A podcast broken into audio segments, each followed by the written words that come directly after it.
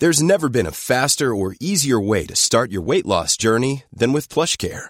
PlushCare accepts most insurance plans and gives you online access to board-certified physicians who can prescribe FDA-approved weight loss medications like Wigovi and Zepbound for those who qualify. Take charge of your health and speak with a board-certified physician about a weight loss plan that's right for you. Get started today at plushcare.com slash weight loss. That's plushcare.com slash weight loss. plushcare.com slash weight loss. Planning for your next trip? Elevate your travel style with Quince. Quince has all the jet-setting essentials you'll want for your next getaway, like European linen, premium luggage options, buttery soft Italian leather bags, and so much more. And is all priced at 50 to 80% less than similar brands. Plus, Quince only works with factories that use safe and ethical manufacturing practices. Pack your bags with high-quality essentials you'll be wearing for vacations to come with Quince. Go to quince.com slash pack for free shipping and 365-day returns. Herzlich willkommen bei Pool Artists.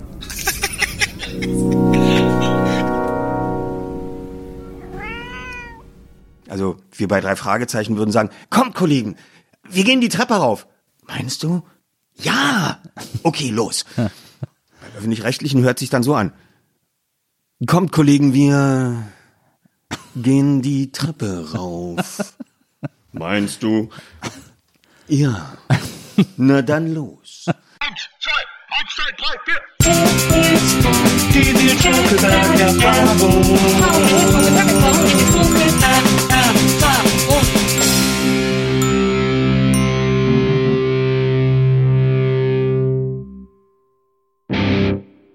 Hallo, liebe NBE-Zuhörerinnen, hallo, liebe Zuhörer der Nils Bokeberg-Erfahrung. Eine neue Folge steht für euch bereit und heute habe ich einen Mann hier, auf den ich mich wahnsinnig äh, gefreut habe, als ich gehört habe, dass er zugesagt hat, dass er kommt, äh, bin ich schier ausgeflippt, denn er ist nicht nur eine, er hat nicht nur eine Stimme, die Generationen äh, in den Schlaf begleitet hat, sondern ähm, er hat auch noch einen äh, der besten Filmsätze aller Zeiten gesprochen, äh, der da lautet, Hast du Bio mitgeschrieben? Aus der großartigen Komödie Verrückt nach Mary. Herzlich willkommen, Oliver Rohrbeck. Ja, freue mich sehr hier zu sein. Hallo.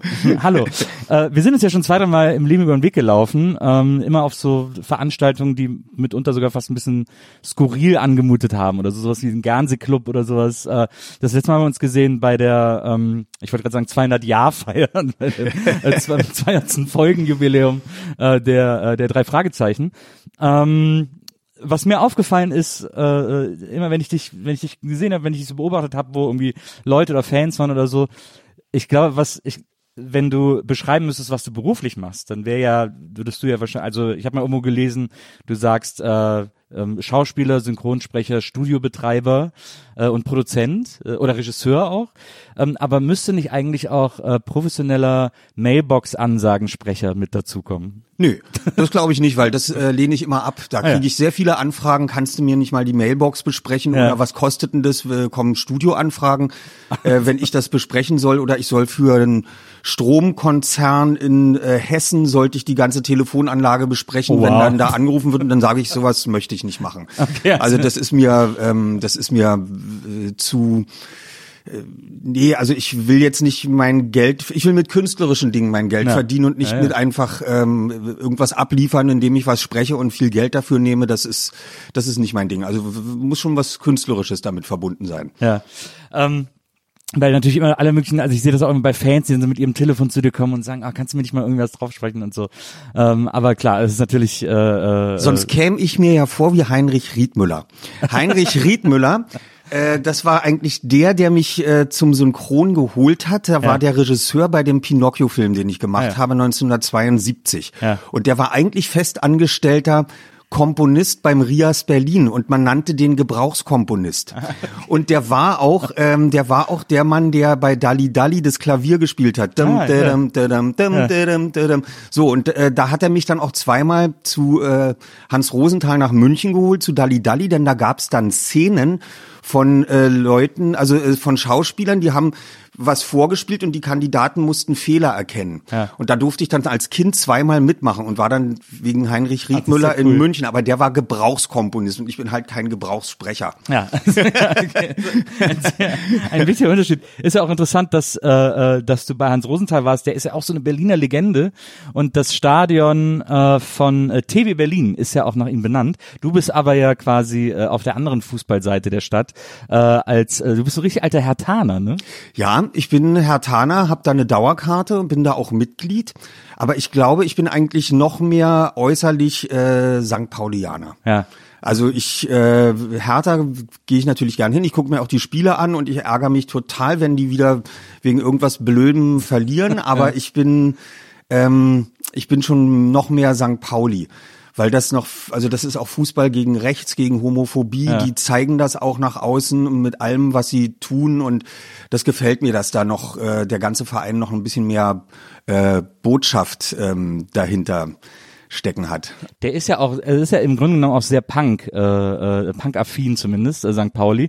Und du, äh, 65 in Berlin geboren, äh, bist ja auch, äh, hast ja auch so eine Punk-Phase, so eine etwas exzessivere Punk-Phase in deiner Jugend. Ja, also es ging mit so 16 los. Ich glaube noch eben mehr als äh, aus Protest gegen meine Mutter habe ich mir dann die Haare äh, geschnitten. Meine Schwester hat mir das das erste Mal die Haare abgesäbelt und dann habe ich mich aufgemacht ähm, und bin in die Punkkneipen gegangen, äh, war da überall sehr, sehr gerne, nächtelang. Habe zum Beispiel ein, ein äh, unserer Hauptstudio heutzutage in der Waldemarstraße in Kreuzberg, ist in einem Gebäude, da war dann in den 80er Jahren, war das total zerfallen, Fabrikgebäude im Hinterhof. Jetzt ist es da äh, schön aufgemacht und wir sind oben im vierten Stock auf dem Dach drauf. Ähm, und das war total zerstört und da gab es äh, nicht das SO 36, das ist ja Oranienstraße, sondern das KZ 36 im zweiten Stock Ja. in dieser kaputten Fabriketage und da gab es ab nachts um zwölf dann Punk. Konzerte, ja. Eins, zwei, drei, vier, Bullen raus, Bullen raus, alles ist scheiße und so. Und äh, das lag direkt an der Mauer und da sind wir dann morgens um fünf äh, noch zur Mauer marschiert und haben dann noch äh, den Fopus leere Bierflaschen rübergeschmissen. Also äh, das war eine, das war eine wilde Punkzeit. In der Zeit habe ich dann eben auch schon Bela kennengelernt, mit dem ich heute in einer äh, Dauerkartengruppe bei St. Pauli sitze, wenn wir dann zum Fußball gehen könnten. Ja, ja. Ähm, also wir haben uns dann irgendwann wiedergefunden und äh, erfreuen uns äh, unserer langen Bekanntschaft. Das ist ja auch so geil. Äh, du bist ja, äh, kannst ja auch äh, von, äh, bist ja jemand, der von sich sagen kann, dass in deinem Wikipedia-Eintrag steht, ähm, Bela B. hat behauptet, äh, äh, er wäre Teil der Punk-Szene gewesen, er wäre Teil der Punk-Szene in Berlins gewesen. Ähm, das ist äh, tatsächlich ein schöner Satz in der in der Biografie. Aber ich finde das so cool. Also du bist ja äh, 65, äh, wie gesagt, geboren in Berlin, bist auch Ur-Berliner, äh, in Charlottenburg aufgewachsen. Ähm, dass diese Punk-Szene, die, die du dann da in den frühen 80ern irgendwie in Berlin miterlebt hast, die ist ja, die muss ja so geil gewesen sein. Also ich bin so, ich bin halt so to total westdeutsches Kind, irgendwie äh, in den 70ern äh, im Rheinland aufgewachsen und so. Und als ab dem Moment, wo ich mich angefangen habe für Punk zu interessieren, war Berlin der größte Sehnsuchtsort, den es geben konnte, irgendwie so. Ja, ja, also da war es, es gab so eine Reihe von, von Punk-Kneipen und Läden, die man dann nachts einfach alle mal absuchte und dahin ging zu bestimmten Zeitpunkten. Dschungel äh, in der Klassiker. Nürnberger Straße, ja, äh, das war super. Also diese Zeit, äh, man stand dann da rum. Also Tanzen ist ja klar, ist uncool. Lederjacke ausziehen ist auch uncool. man schwitzte lieber. äh, aber das, das war war eine wilde Zeit. Und wurde dann, äh, aber du hast dann auch richtig so mitgepokt. Also was richtig, ich meine, du warst, hast ja auch ein Iro gehabt eine Zeit lang irgendwie. Ja, und dann mal so eine Seite rot, andere schwarz gefärbt und so. Und ähm, wir waren in einer Music Hall in Steglitz äh, nächtelang. Also das, ja, habe ich alles gemacht.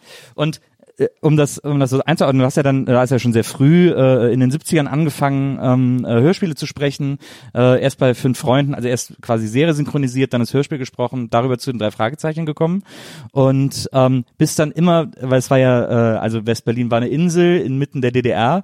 Ähm, und du hast auch mal erzählt mit dem Zug, weil die, also das muss man vielleicht erklären, die Aufnahmen haben immer in Hamburg stattgefunden äh, für die Hörspiele. Heike Dine Körting äh, hat ihr Studio in Hamburg, äh, bis heute, glaube ich, ne? Ja. Und, äh, und dann mit dem Zugfahren hast du, hast du mal erzählt, war unmöglich, weil es hätte acht Stunden gedauert mit diesen ganzen äh, Passkontrollen und äh, durch den Osten und bist dann immer geflogen. Was ja super aufregend ist. Also war ja, ist ja, war ja, ist Das ja war heute noch super. Also ich bin ja schon äh, dann mit mit zwölf habe ich ja schon angefangen, da rüber zu fliegen, äh, weil vor den fünf Freunden bei Frau Körting habe ich ja schon den kleinen Muck mal bei ihr gesprochen. Ja. So und dann holte sie uns nach Hamburg und dann gab's ein Flugticket. Da bin ich das erste Mal noch mit meiner Mutter geflogen und dann später immer alleine. Also auch mit, ich wollte gar nicht, dass die mich auch zum Flughafen bringen. Sonntag früh sage ich, nee, ich nehme mir das Taxi zum Flughafen, selber einchecken. Und äh, mit 13 darüber fliegen war für mich völlig normal. Das hat mir einen Spaß gemacht. Pan Am. Herrlich. Oder gab's eine geile Pen, es war ein geiles Logo auch noch Am und ja, so. ne? ja, ja, cool. Pan Am. Man durfte auch noch rauchen. Also meine, als ich dann mit 16 anfing zu rauchen, dann saß ich natürlich im Raucher und dann sitzt du im Flugzeug und durftest da eine qualmen.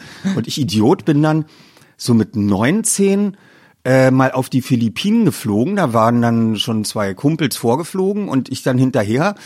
Und ah, der Flug über London ist ja viel billiger. Also von Berlin nach London, dann in London eingestiegen, Frankfurt Zwischenhalt, Karachi, Bangkok und du musstest immer und dann äh, Manila und du musstest immer im Flugzeug sitzen bleiben und ich Idiot hab Raucher gebucht.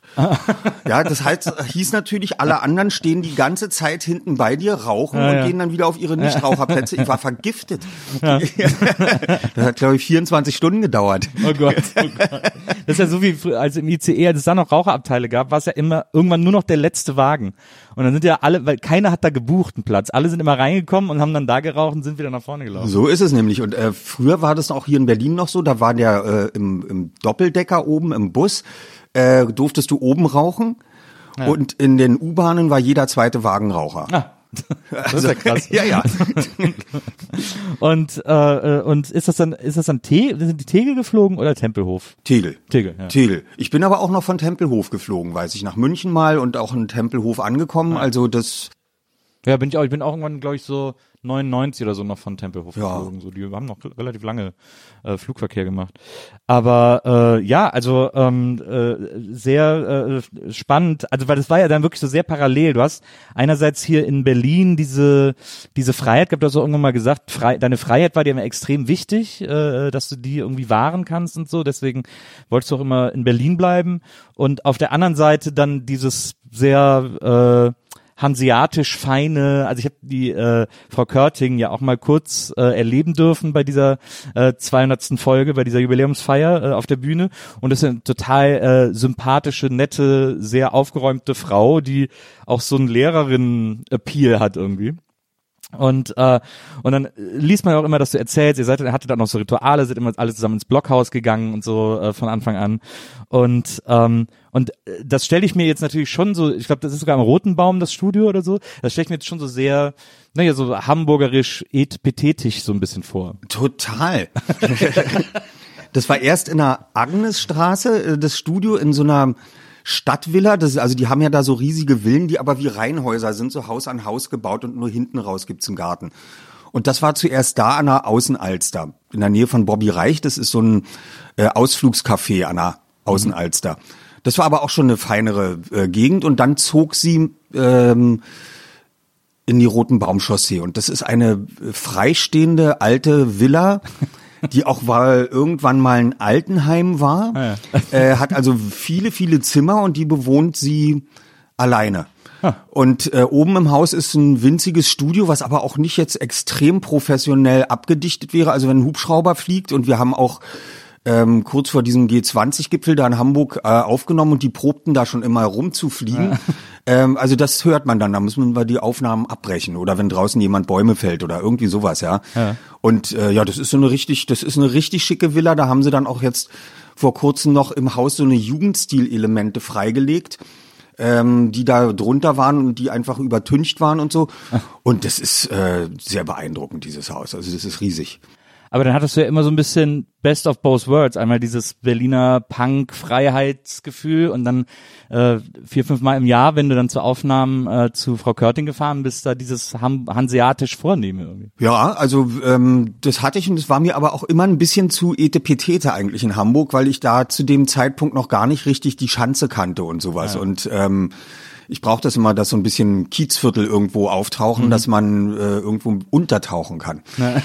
ähm, und äh, so das ganze Kneipengeschehen da in der Stadt und so, es ist ja doch eine alternative Szene da auf jeden Fall und äh, sehr viele kreative Ideen. Ich habe ja in diesem Jahr noch ähm, während der Pandemie an einem riesen Festival da mitgemacht bei der in Hamburg. Das, hei- das hieß äh, keiner kommt, alle machen Ah, mit. ja. Äh, dann stand dann auf den Plakaten, die Ärzte kommen nicht, die drei Fragezeichen kommen nicht, Billie Eilish kommt nicht, die Beatles kommen nicht. Und ähm, wir haben dann fleißig Interviews gegeben, alle, die da drauf schon Deichkind. Also da standen so viele drauf, die da Ja. mitgemacht haben. Ähm, und wir haben dann immer Interviews gegeben, der NDR rief dann an und sowas. Und ja, und ähm, was machen Sie denn dann, wenn das Festival am 12. Mai, war das glaube ich, äh, dann äh, das Datum des Festivals ist und keiner kommt, machen Sie dann einen Videoauftritt oder was? Nö, wir machen alle nichts, keiner kommt. Äh, und Sie kaufen aber bitte alle schön Karten. Und es sind 450.000 Euro zusammengekommen für die äh, Kulturszene in Hamburg, was sehr, sehr viel Geld ist. Ja, allerdings. Äh, und ich war dann noch in dem 15-köpfigen Gremium, was die Gelder verteilt hat. Und ja. dann haben Kostümbildner oder eben ein Technikveranstalter, Vermieter, äh, die konnten sich alle bewerben und die haben teilweise bis zu 7000 Euro bekommen. Also wir haben das Zaubertheater und ich weiß nicht was, also äh, ganz breit gestreut. Und da gibt's sogar noch mal eine zweite Verteilungsrunde jetzt. Und da war dann, also hieß ja immer, keiner kommt. Aber da bin ich dann Ende Mai haben die dann doch noch mal mit Kamera was, was in der Elbphilharmonie gemacht und dann habe ich noch mal einen Auftritt in der leeren Elbphilharmonie gehabt und habe fünf Minuten einen kleinen Text gelesen. Äh, Beckmann hat, also der Moderator, der hat da gesungen, möchte ich mir aber auch nicht nochmal antun. also da war natürlich alles mit Abstand. Ich bin nur hingefahren äh, und am gleichen Tag dann weiter äh, nach Bayern, da hatte ich noch was zu tun und äh, habe da auch nicht übernachtet in Hamburg, wollte auch nicht in Hotels und so, aber auf dem Weg noch mal kurz in die leere Elbphilharmonie. Wir waren ja noch im Februar da, Ja. vor vollem Haus und dann plötzlich drei Monate später schon wieder. Also das war eigentlich ganz schön. Na, glaube ich auch. Ich, da kann ich mich auch dran erinnern an dieses ähm, äh, Keiner kommt. Ähm, irgendwie sind wir da, ich habe so einen anderen Podcast mit zwei Freunden, äh, der heißt Gästeliste Geisterbahn und äh, wir waren, wurden auch angefragt. Also wir waren quasi auch irgendwo als äh, äh, Ja, denn es gab, Künstler es genannt, gab dann auch noch, also die haben die äh, äh, gute Leute Fabrik nennen die sich, die das gemacht haben. Ja. Mensch Hamburg. ähm, das ist eine eigentlich eine PR-Agentur und ähm, die haben das auf die Beine gestellt. Und dann habe ich zu dem Lars gesagt, der das initiiert hat, sag mal, ähm, soll ich mal Fitzek anrufen, ob der nicht auch noch mitmachen will? Ja, mach das mal. Fitzek hat sofort gesagt, ich mache auch mit. Also Sebastian Fitzek kommt nicht. Da hat der aber gesagt, Moment, jetzt haben wir hier die ganzen auftretenden Künstler, Sänger, Musiker, die da alle mitmachen. Da hat er gleich noch ein Literaturfestival organisiert, wo keiner kommt. Und dann kamen ganz viele äh, ähm, Autoren, die auf ein Plakat kamen nochmal. Und das hat dann Fitzek angeführt. Ah ja, super. Ja. sehr gut. Ähm, das ist ja, sowas, sowas kriegen die Hamburger irgendwie immer gut hin, ne? Diese Hamburger Szene, die hat irgendwie so einen guten kreativen Output und so eine, sind irgendwie sehr gut vernetzt, stelle ich mal wieder fest, so überraschend. Total. Also ähm, und die haben dann halt solche Ideen und das hat sich äh, gut gemacht. Also Hamburg hat diese Idee geliebt. Ja. Na, Äh, ich weiß, dass, dass es dann ein Nachahmungsfestival sollte es dann auch in Berlin geben. Das ging dann, glaube ich, erst im Juni los. Da hat dann keiner mehr mitgemacht. Also da kam keine Kohle zusammen. Und ich weiß noch, äh, ich glaube, Schweinfurt hat auch was auf die Beine gestellt mit ihren äh, fränkischen Künstlern. ja, äh, das hieß dann genauso und die durften das auch, das, also die Schrift und so benutzen. Und Ja. da ist, glaube ich, so ein bisschen was gegangen. Die haben da auch so einen so einen alternativen Auftrittsort, Stadtbahnhof und äh, da wurden ein bisschen was gesammelt, damit die auch was kriegen. Also, ja, wenn das in so einem, in so einem Ja. hyperlokalen Rahmen ist, dann, dann kann das glaube ich auch noch funktionieren, aber Berlin hat da wahrscheinlich zu viel Strahlkraft. Ähm, Und zu viel Ablenkung. Also ich meine, Ja. Berlin hat ja, äh, ist ja eh ein ganz schwieriges Veranstaltungspflaster, Naja. weil so viel immer gleichzeitig passiert. Also man äh, wirbt sich ja wund in Berlin. Es ist ja auch die große Angst von allen Leuten, die irgendwie live auftreten oder Veranstaltungen machen oder so, äh, wenn diese Lockdown-Sache durch ist, dass dann plötzlich alle gleichzeitig auftreten und irgendwie gar keiner mehr irgendwo hingeht, weil alle Venues völlig überbucht sind. Die sind total überbucht und ich meine, die Leute haben wahrscheinlich alle jetzt schon fünf Karten in der äh, Schublade liegen und kaufen Genau. sich erstmal keine neuen, denn es ist ja nicht klar, wann kann es überhaupt wieder losgehen. Also unsere Tour wurde auch unterbrochen, dann mitten im März. Wir hatten eigentlich noch mal einen ko- komplett zweiten Tourblock und im Sommer die Waldbühne vor uns. Ja. Und äh, das ist jetzt im Moment verschoben auf Juni und im Juli die Waldbühne. Ich kann mir im Moment noch nicht vorstellen, selbst wenn die Impfung losgeht im Dezember, dass, dass äh, im Juni schon wieder ähm, dann in Hamburg 12.000 in eine Halle kommen und da gleichzeitig sitzen sollen. Äh, und Freude daran haben, ähm, die wollen johlen, die wollen schreien und die werden nicht alle durchgeimpft sein bis dahin. Also ich kann mir nicht vorstellen, dass so in der Größenordnung diese Veranstaltungen schon wieder stattfinden können, was schade ist, aber dann weiß ich nicht, dann werden die sich wieder was Neues überlegen, nehme ich an. Und ich, für uns ist es überhaupt keine Alternative, das funktioniert gar nicht, dass man sagt, na ja, dann lasst da eben nur die Hälfte, 6000 rein und macht dann am Nachmittag 6000 und abends Ja, ja. nochmal 6000. Das funktioniert nicht. Ja. Das funktioniert überhaupt nicht. Das, das laugt einen aus, ehrlich gesagt, das geht nicht. Ja, ja, das kann, das kann ich gut verstehen. Ich habe äh, zuletzt mit äh, Ina Müller gesprochen. Die äh, hat jetzt ihr neues Album rausgebracht. Die hat ihre Tour einfach schon direkt erst für äh, 22 gebucht. Mhm. Also weil ganz viele sagen, das ist nächstes Jahr alles noch so vage und unsicher. Wir haben auch, wir haben mit unserem Podcast ein paar Auftritte, die auf nächstes Jahr verschoben sind, wo wahrscheinlich die Hälfte auch nochmal verschoben wird, dann auf Herbst oder so. Das ist, äh, das wird sehr, also es wird ein richtiges Hauen und Stechen um die, um die Veranstaltungsorte. Wenn Ja, es- ja, das es glaube ich auch, losgeht. ehrlich gesagt. Also ich weiß für 22, äh, das weiß ich von unserem Veranstalter, der sagt auch schon, also die Samstage in der Waldbühne sind für 22 alle weg. Ah, ja, ja und wir natürlich wollen wir einen Samstag haben, weil die Leute kommen angereist für dieses Event und äh, wollen ein verlängertes Wochenende dann machen. Also da kommen mindestens 8000, die von außerhalb kommen und äh, die Samstage, ja, die sind Da wird's weg. eng. Ich glaube, Seed Ja. ich habe ja eine Seed-Karte zu Hause, die sollte ja, das sollte ja diesen Herbst stattfinden oder September. Die sind, die mussten jetzt auf die Woche gehen. Die sind innerhalb der Woche. Die sind, wir sind letztes Jahr schon mit denen, äh, oder die, also äh, 2019 sind wir mit denen immer so parallel getourt Ja. mit Seed. Also wir waren dann in den großen Hallen in NRW und in Baden-Württemberg und sonst wo. Da waren die manchmal drei Tage vor uns oder drei Tage nach uns. Und wir haben denen dann immer mit, mit Kreide auf dem Boden äh, Nachrichten hinterlassen, geheime. und die uns auch. Also das war ganz witzig. Und dann stehen diese Techniker-Teams, die kennen sich natürlich von unterwegs und äh, die, die stehen mit denen dann immer in Verbindung. Ja, die sind gerade abgereist und so. Und äh, daher weiß ich das dann immer, wo die waren. Und die sind jetzt, glaube ich, wieder eigentlich dann im Juli auch so ein paar Tage hinter uns. Ah, ja. Ja, ich habe noch eine Karte für, ich, ich habe tatsächlich auch im Flur irgendwie fünf, sechs äh, Konzertkarten hängen, die alle verschoben wurden. Unter anderem Elton John habe ich letztes Jahr zu Weihnachten geschenkt bekommen, äh, der ja auch gar nicht weiß, wann seine Welttournee überhaupt war. Das, ja, das muss ja so eine krasse Logistik in so einer Zeit sein, wenn du sogar eine Welttournee spielst. Ja. Das ist ja der absolute Albtraum. Krass. und, äh, und die Specials habe ich, glaube ich, noch. Und so, Ah. äh, so solche. Die äh, habe solche ich früher auch schon live gesehen in den 80ern. Ja, das ist äh, meine meine Frau, die ist auch Ur-Berlinerin. Äh, die liebt die auch, die liebt auch sie total, die liebt die auch total. Das ist äh, ähm, also ich fand die auch immer gut, deswegen bin ich mal gespannt, Ja. ähm, äh, wie das wird. Und wann es wird vor allem, das ist ja das eigentlich Spannende. Also sag mal, wo wir jetzt schon, wo wir jetzt schon bei euren äh, Live-Tourneen sind, das ist ja äh, diese diese drei Fragezeichen-Shows, in denen die sind ja so eine Mischung aus äh, Live-Hörspiel, äh, Lesung, äh, dann ist der Geräuschemacher noch dabei. Dann, also es ist so sehr entertaining. Du hast auch mal gesagt, äh, Lesungen sollen Unterhaltung sein. Du hättest keine Lust da mit dem Wasserglas vor der Bücherwand zu sitzen und irgendwie Krawel, Krawel äh, vorzulesen oder so. Ähm, ist also das ist tatsächlich der Ansatz. Ich meine klar, zu drei Fragezeichen Lesungen kommen andere Leute als die, die jetzt zu einer Handgelesung gehen oder irgendwie sowas. Aber äh, die Idee ist schon die äh, dieses Prinzip Lesung irgendwie so ein bisschen anders zu denken oder neu oder unterhaltsamer oder halliger zu denken sozusagen. Ja, und auch überhaupt mal, wir wurden halt immer gefragt, deswegen haben wir damals die erste Tour gemacht, 2002.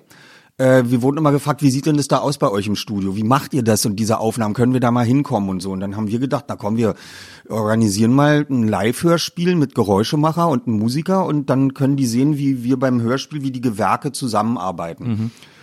Und äh, wir dachten, das machen wir so vor 400 Leuten in irgendeiner Bücherei oder so. Und das war aber schon am ersten Abend waren wir dann in Hamburg in der ähm, in der äh, Uni äh, vor 1800 Leuten im großen Lesesaal. Audimax, ja. Audimax und äh, Audimax, genau. Genau.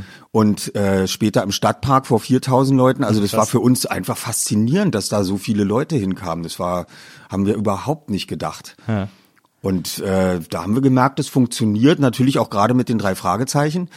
Mit anderen Themen ist es dann schon schwieriger, so eine Zahlen zu erreichen. Aber äh, das hat funktioniert und wir waren haben gedacht, das müssen wir ausbauen. Und dann kamen halt diese ganzen optischen Elemente für die großen Bühnen dazu. Wenn du dann wirklich in so eine Hallen gehst mit 20.000 und du sitzt ja ganz weit hinten. Ich habe das immer sehr genossen dann in Köln zum Beispiel äh, Lanxess Arena, dann ich komme dann schon zwei Stunden vorher vorm Soundcheck und renne dann durch die Halle und war auch wirklich ganz oben auf dem Lichtboden und in der allerletzten Reihe ganz oben im Rang und dann siehst du da wirklich auf der Bühne, der sieht aus wie so ein kleiner Strichmensch. Du siehst ja nichts, wie der liest. Also müsstest auf die Leinwände und es muss optisch was passieren, sonst ist es furchtbar langweilig und dann kommen halt irgendwelche Ideen komische, wie jetzt mit dem Käfig ähm, und so, dass wir uns da hochziehen lassen und das doch so ein bisschen Kasperle-Theater machen. Aber irgendwas muss da sein, leider. Ja, also, also ist am Ende, irgendwann wird es dann zu so einer Zaubershow äh, ausgearbeitet. Das kann gut sein. Ähm, aber äh, was ich so, was ich so interessant finde, gerade wenn ihr dann so tourt äh, und diese und diese Riesenvenues spielt oder ich meine äh, überall, wo ihr auftaucht oder so, ähm, diese diese diese dieses Fandom, das ja äh, die drei Fragezeichen sind, ähm, also diese diese Fans, die da so krass investiert sind. Also ich äh, meine, bei mir, ich bin auch mit drei Fragezeichen aufgewachsen irgendwie äh, und habe irgendwie damals die Platten, hat mir meine Mutter am Flohmarkt geholt und habe ich die auf meinem kleinen Kinderplattenspieler gehört und so und ich habe das immer geliebt. Also ich habe die auch immer gerne gehört. Ich höre die auch heute noch manchmal äh, irgendwie. Das verbindet natürlich sehr, aber die, ich finde dieses diese äh, wie soll man das nennen, diese Liebe, die diese Fans zu euch haben, die finde ich so beeindruckend, wenn ich die, wenn ich die beobachten äh, äh, kann. Das ist doch total krass, oder? Das ist sagenhaft und das äh, kann man auch nur ganz demütig Danke sagen. Also das Ja. ist, äh, ist äh, sagenhaft, wie lange die dabei bleiben, dass es jetzt noch ihren eigenen Kindern weitergeben. Ich stelle mir das dann auch so vor, also wir haben wirklich noch extrem viel haptische Verkäufe. Ähm, dass die, dass die äh, ihre CD oder Kassettenwand zu Hause haben und dann stellen, sagen die sich abends, du äh, Sohn, welche Folge nimmst du mit? Ah, kannst du machen. Ich wollte nämlich nicht die heute ins Schlafzimmer mitnehmen zum Einschlafen. Also das ist äh, irre und dass sich das dann auch noch auf die nächste Generation überträgt jetzt schon wieder und und auch in den äh, ganzen äh, Streaming-Portalen und Spotify sind wir ja ganz weit vorne mit den Abrufzahlen. Also wir sind, äh, muss ich auch ganz demütig sagen, ähm, äh, Corona-Gewinner, weil die sind nun noch mehr zu Hause geblieben, die Leute, und äh, schlafen noch mehr damit ein. Also äh, merken wir auch bei Spotify, die hören die Folge trotzdem durch und am nächsten Tag nochmal. Und also es ist irre. Ist natürlich auch der große Vorteil, gerade bei so Streaming-Portalen, ähm, dass sozusagen äh, ihr ja ein absoluter Album-Act seid. Also äh, andere äh, äh, Künstler, von denen wird halt der eine Song gehört, Ja. den man mag, aber bei euch muss man sozusagen immer das, das ganze Album durchhören, weil es ja eine zusammenhängende Story ist. Ja, also genau so ist es. Und eben wie gesagt, äh, die schlafen ein dabei. Das machen alle. Ja. Ich behaupte ja immer bei Record Release Partys, dass die noch nie eine Folge zu Ende gehört haben. Die kennen kein Ende, aber Die meisten kennen es dann schon. Ja. Aber ich, ich finde das faszinierend äh, bei den drei Fragezeichen. Ähm, dadurch, dass es diese lange gibt, ist das natürlich auch eine Geschichte mit extremen Ups and Downs. Also es gab einfach totale Hochphasen. Es gab auch so Phasen, wo man gedacht hat, was ist denn da gerade los? Irgendwie dann waren die Stories auch so ein bisschen weird und dann hasig. ja, und dann gab's doch diese ganz komische äh, rechte Phase, die man ja als Fan dann gar nicht mehr kapiert, wo es dann plötzlich die drei hieß Mhm. und so. Ähm, äh, also, es, also wobei es da gab's ja, glaube ich, dieses eine, äh, da gab's glaube ich das eine Hörspiel, wo man selber entscheiden konnte, wie es weitergeht. ja, stimmt. Das, das fand ich, äh, das fand ich beeindruckend damals. Aber ich bin immer wieder, ich bin wieder immer wieder erstaunt, wenn ich wirkliche Fans treffe. Also ich, wie gesagt, ich bin auch so eine Art Soft-Fan irgendwie, aber wenn ich so richtige Fans treffe, die, die sofort fünf Lieblingsepisoden aufzählen können und dir sagen können, welchen äh, Charakterbogen die Figuren da gemacht haben und wann es das gab und so, da bin ich natürlich auch total raus bei diesem super Fachwissen und so. Du hast mal erzählt, äh, das fand ich ganz schön, ähm, äh, dass äh, Pastewka dir immer Zitate von dir selber sagt und du das einfach nie kapierst. Ich, ich merke es ja nicht mal, wenn er mir ein Zitat sagt, ehrlich gesagt. Und dann kriege ich das Angebot, ist ja auch jetzt schon wieder ein paar Jahre her, äh, bei dieser Sendung Klein gegen Groß aufzutreten, Ja. weil dann ein Junge ist, der auch wirklich alle Zitate kann. Äh, und dann habe ich natürlich abgesagt, das geht ja nicht, ich mache mich da lächerlich, ich weiß die nicht, ich stehe da blöd da. Das ist also das ist ja nicht der Sinn der Sache, dass der, dass ich nicht weiß ähm, mehr, was da in den Folgen vorkommt, aber so ist es. Ja. Ich kann es nicht wissen, was in äh, 200 Folgen, Folge 39 oder so vorgekommen ist. Und zu meiner Beruhigung sage ich mir dann immer, ähm, ich habe schon mehrere Lesungen auf der Frankfurter Buchmesse und auch in irgendeinem Literaturhaus in Hamburg, glaube ich, mit ähm, einem englischen Autor, äh, Jugendautor Kevin Brooks äh, zusammen gemacht. Ja. Und äh, wir hatten dann da die Lesung und dann sagt er, wie wollen wir das machen? Dann sage ich, du liest jetzt die erste Seite auf Englisch und ich setze dann auf Deutsch ein und äh, dann machst du eine Überleitung und ich fange dann auf Seite 35, lese ich dann weiter, weil die Stelle eignet sich besonders gut und dann können wir noch irgendeine Stelle machen, dann musst du dann wieder die Überleitung machen. Ja, so machen wir's. So, damit wir beide gut zum Zug kommen. Ja. Und dann trafen wir uns auf der Buchmesse wieder äh, ein Jahr später und dann sagt er, na, wie wollen wir das machen? Ist ja schon wieder das gleiche Buch, aber ähm, wollen wir es wieder äh, so machen? Genau, sag ich, du machst die Überleitung. Sagt er, nee, ich kann die nicht mehr, die Überleitung. Ich habe jetzt zwei andere Bücher in der Zwischenzeit geschrieben, ich bin da raus. Ich kann nicht die Überleitung machen. Äh, also habe ich gesagt, okay, okay, pass auf, ich mache das dann auch mit der Überleitung und so. Ähm, das hat mich aber beruhigt, dass ein Autor sein eigenes Buch dann auch äh, erstmal die Zusammenhänge nicht mehr ganz flüssig sofort wiedergeben konnte. Und dachte mir, nee, ich muss mich nicht schämen dafür, dass ich nicht alle Folgen wörtlich im Kopf habe. Das geht einfach nicht. Es ist ja auch, was du machst, ist ja nicht, äh, du, äh, du schreibst es ja auch nicht oder so, äh, sondern du bist ja, im, du arbeitest ja im Grunde genommen als Schauspieler. Also auch als Sprecher äh, hast du, ist es ja eine Art Schauspielaufgabe, die du da Auf übernimmst. jeden Fall. Und äh, und die ist natürlich quasi aufs Projekt äh, bezogen und nicht. Das ist ja die Texte, die man lernt oder spricht, sind ja nicht für die Ewigkeit Nee. äh, gelernt oder gesprochen oder so. Deswegen äh, ist es dann natürlich weg, wenn es fertig Ist produziert weg, also auch die Inhalte der Folgen dann natürlich weißt du noch manche Sachen oder manche Folgen, ist ja. ja klar, aber ähm, und wenn man die mal wieder hört, dann weiß man es auch wieder. Also Ja. ähm, das finde ich auch ganz gut, aber ich kann die nicht wissen, das geht gar nicht. Ich habe, äh, ich glaube, das wird auch da äh, gezeigt. Also äh, da wurde so ein kleiner Film gezeigt bei diesem 200. Jubiläum, ähm, wie ihr aufnehmt. Und äh, du hast ja gerade eben schon erzählt im obersten Stock in, in Frau Körtings Villa. Ähm, Als ich das gesehen habe, das war echt krass, äh, wie ihr drei da sitzt, weil ihr sitzt euch wirklich am Schoß. Es ist so eng äh, an so einem ganz kleinen Tisch irgendwie zusammen, dann alle irgendwie noch irgendwelche Geräuschutensilien in der Hand und so. Äh, das ist echt, also ihr sitzt, ihr hockt da wirklich aufeinander. Ne? Ja, ja, und da sind eigentlich ist es so ein Tisch, äh, der ist ja nicht größer als der hier. Äh, und äh, es passen insgesamt eigentlich fünf Leute ran. Nun sind aber in normalen Zeiten dann auch manchmal sieben Leute da. Dann rücken die noch mehr zusammen und dann sind fünf Mikrofone gleichzeitig offen. Das eine ist nämlich ein Stereo-Mikrofon. Da setzt du dann zwei oder drei Leute gleich ran. Und äh, ich, ich verstehe bis heute nicht, wie sie es dann in der Mischung schafft, äh, die Räumlichkeit durch Ja, fünf absolut. offene Mikrofone äh, auszugleichen. Also es geht ja teilweise, dass es wirklich sich relativ trocken anhört, wenn es dann draußen spielt. Aber Ja. ich frage mich das immer, wie kriegt sie die Räumlichkeit da raus? Ja, bei fünf Mikrofonen gleichzeitig. Das ist ein Kunstwerk. Ja, das finde ich, das finde ich tatsächlich auch überraschend. So, hier ist es zum Beispiel so, wir hatten hier andere Mikros, äh, sozusagen professionellere oder, oder, oder, oder teurere Mikros, äh, mussten aber jetzt die wieder nehmen, weil ich immer zu laut spreche und immer auf einem anderen Mikro mit drauf bin. Äh, das ist ja dann so ein totales Problem in der Mischung. Ähm, aber ich fand es sowieso erstaunlich, weil sie ja offensichtlich, also Frau Körting offensichtlich auch immer noch so total analog arbeitet mit so sogenannten Schnürsenkelbändern, so ganz dünne Tonbänder, die sie dann so von Hand aneinander schneidet und dann erst eindigitalisiert oder so. Ja, also das, ähm, es ist jetzt mittlerweile so, dass noch einer mit dem Computer daneben sitzt und auch die Summe des Mischpultes äh, mit einfängt bei den Sprachaufnahmen. So und der macht auch mittlerweile den Sprachschnitt, Ja. äh, weil also haben sie sich jetzt so dran gewöhnt. Dann wird das aber auf dem Schnürsenkelband zurückgespielt. damit sie das mischen kann und die ganzen Geräusche und alles macht sie dann mit diesen Schnürsenkel-Zuspielmaschinen. Die hat da in ihrem kleinen Mischtonstudio, da hat sie äh, äh, sechs, sieben von diesen Zuspielmaschinen und dann mixt sie das zusammen und drückt dann rechtzeitig auf den Knopf, wenn das Auto losstarten soll, muss sie dann rechtzeitig die Taste drücken. Äh, also furchtbar kompliziert alles, aber So, wenn man so gewöhnt ist, ist man so, so, so gelernt ist gelernt. Und dann hat sie da, dann hat sie da quasi so ein Archiv an so äh, Geräuschschnürsenkelbändern. Jetzt ist natürlich die große Frage, die ich dir dann auch, glaube ich, im, im Namen vieler Fans äh, der Hörspiele äh, stellen würde. Könntest du vielleicht in so einem kleinen, unbeachteten Moment an dieses, an diesen Schrank der Bänder gehen und das Hundebellen wegnehmen, weil wir alle seit Jahren nur dieses als Ja, Hundegebell in den Das Hörspielen könnte ich mal sabotieren eigentlich, das stimmt. Aber äh, aber sie macht doch auch noch fünf Freunde und da braucht sie es natürlich für Timmy. Für und ich Timmy, glaube, sie genau. hat nur das eine Bellen. Also Ja, das ja, macht genau. einmal wuff, wuff und dann einmal viermal wuff, wuff, wuff, wuff. Genau.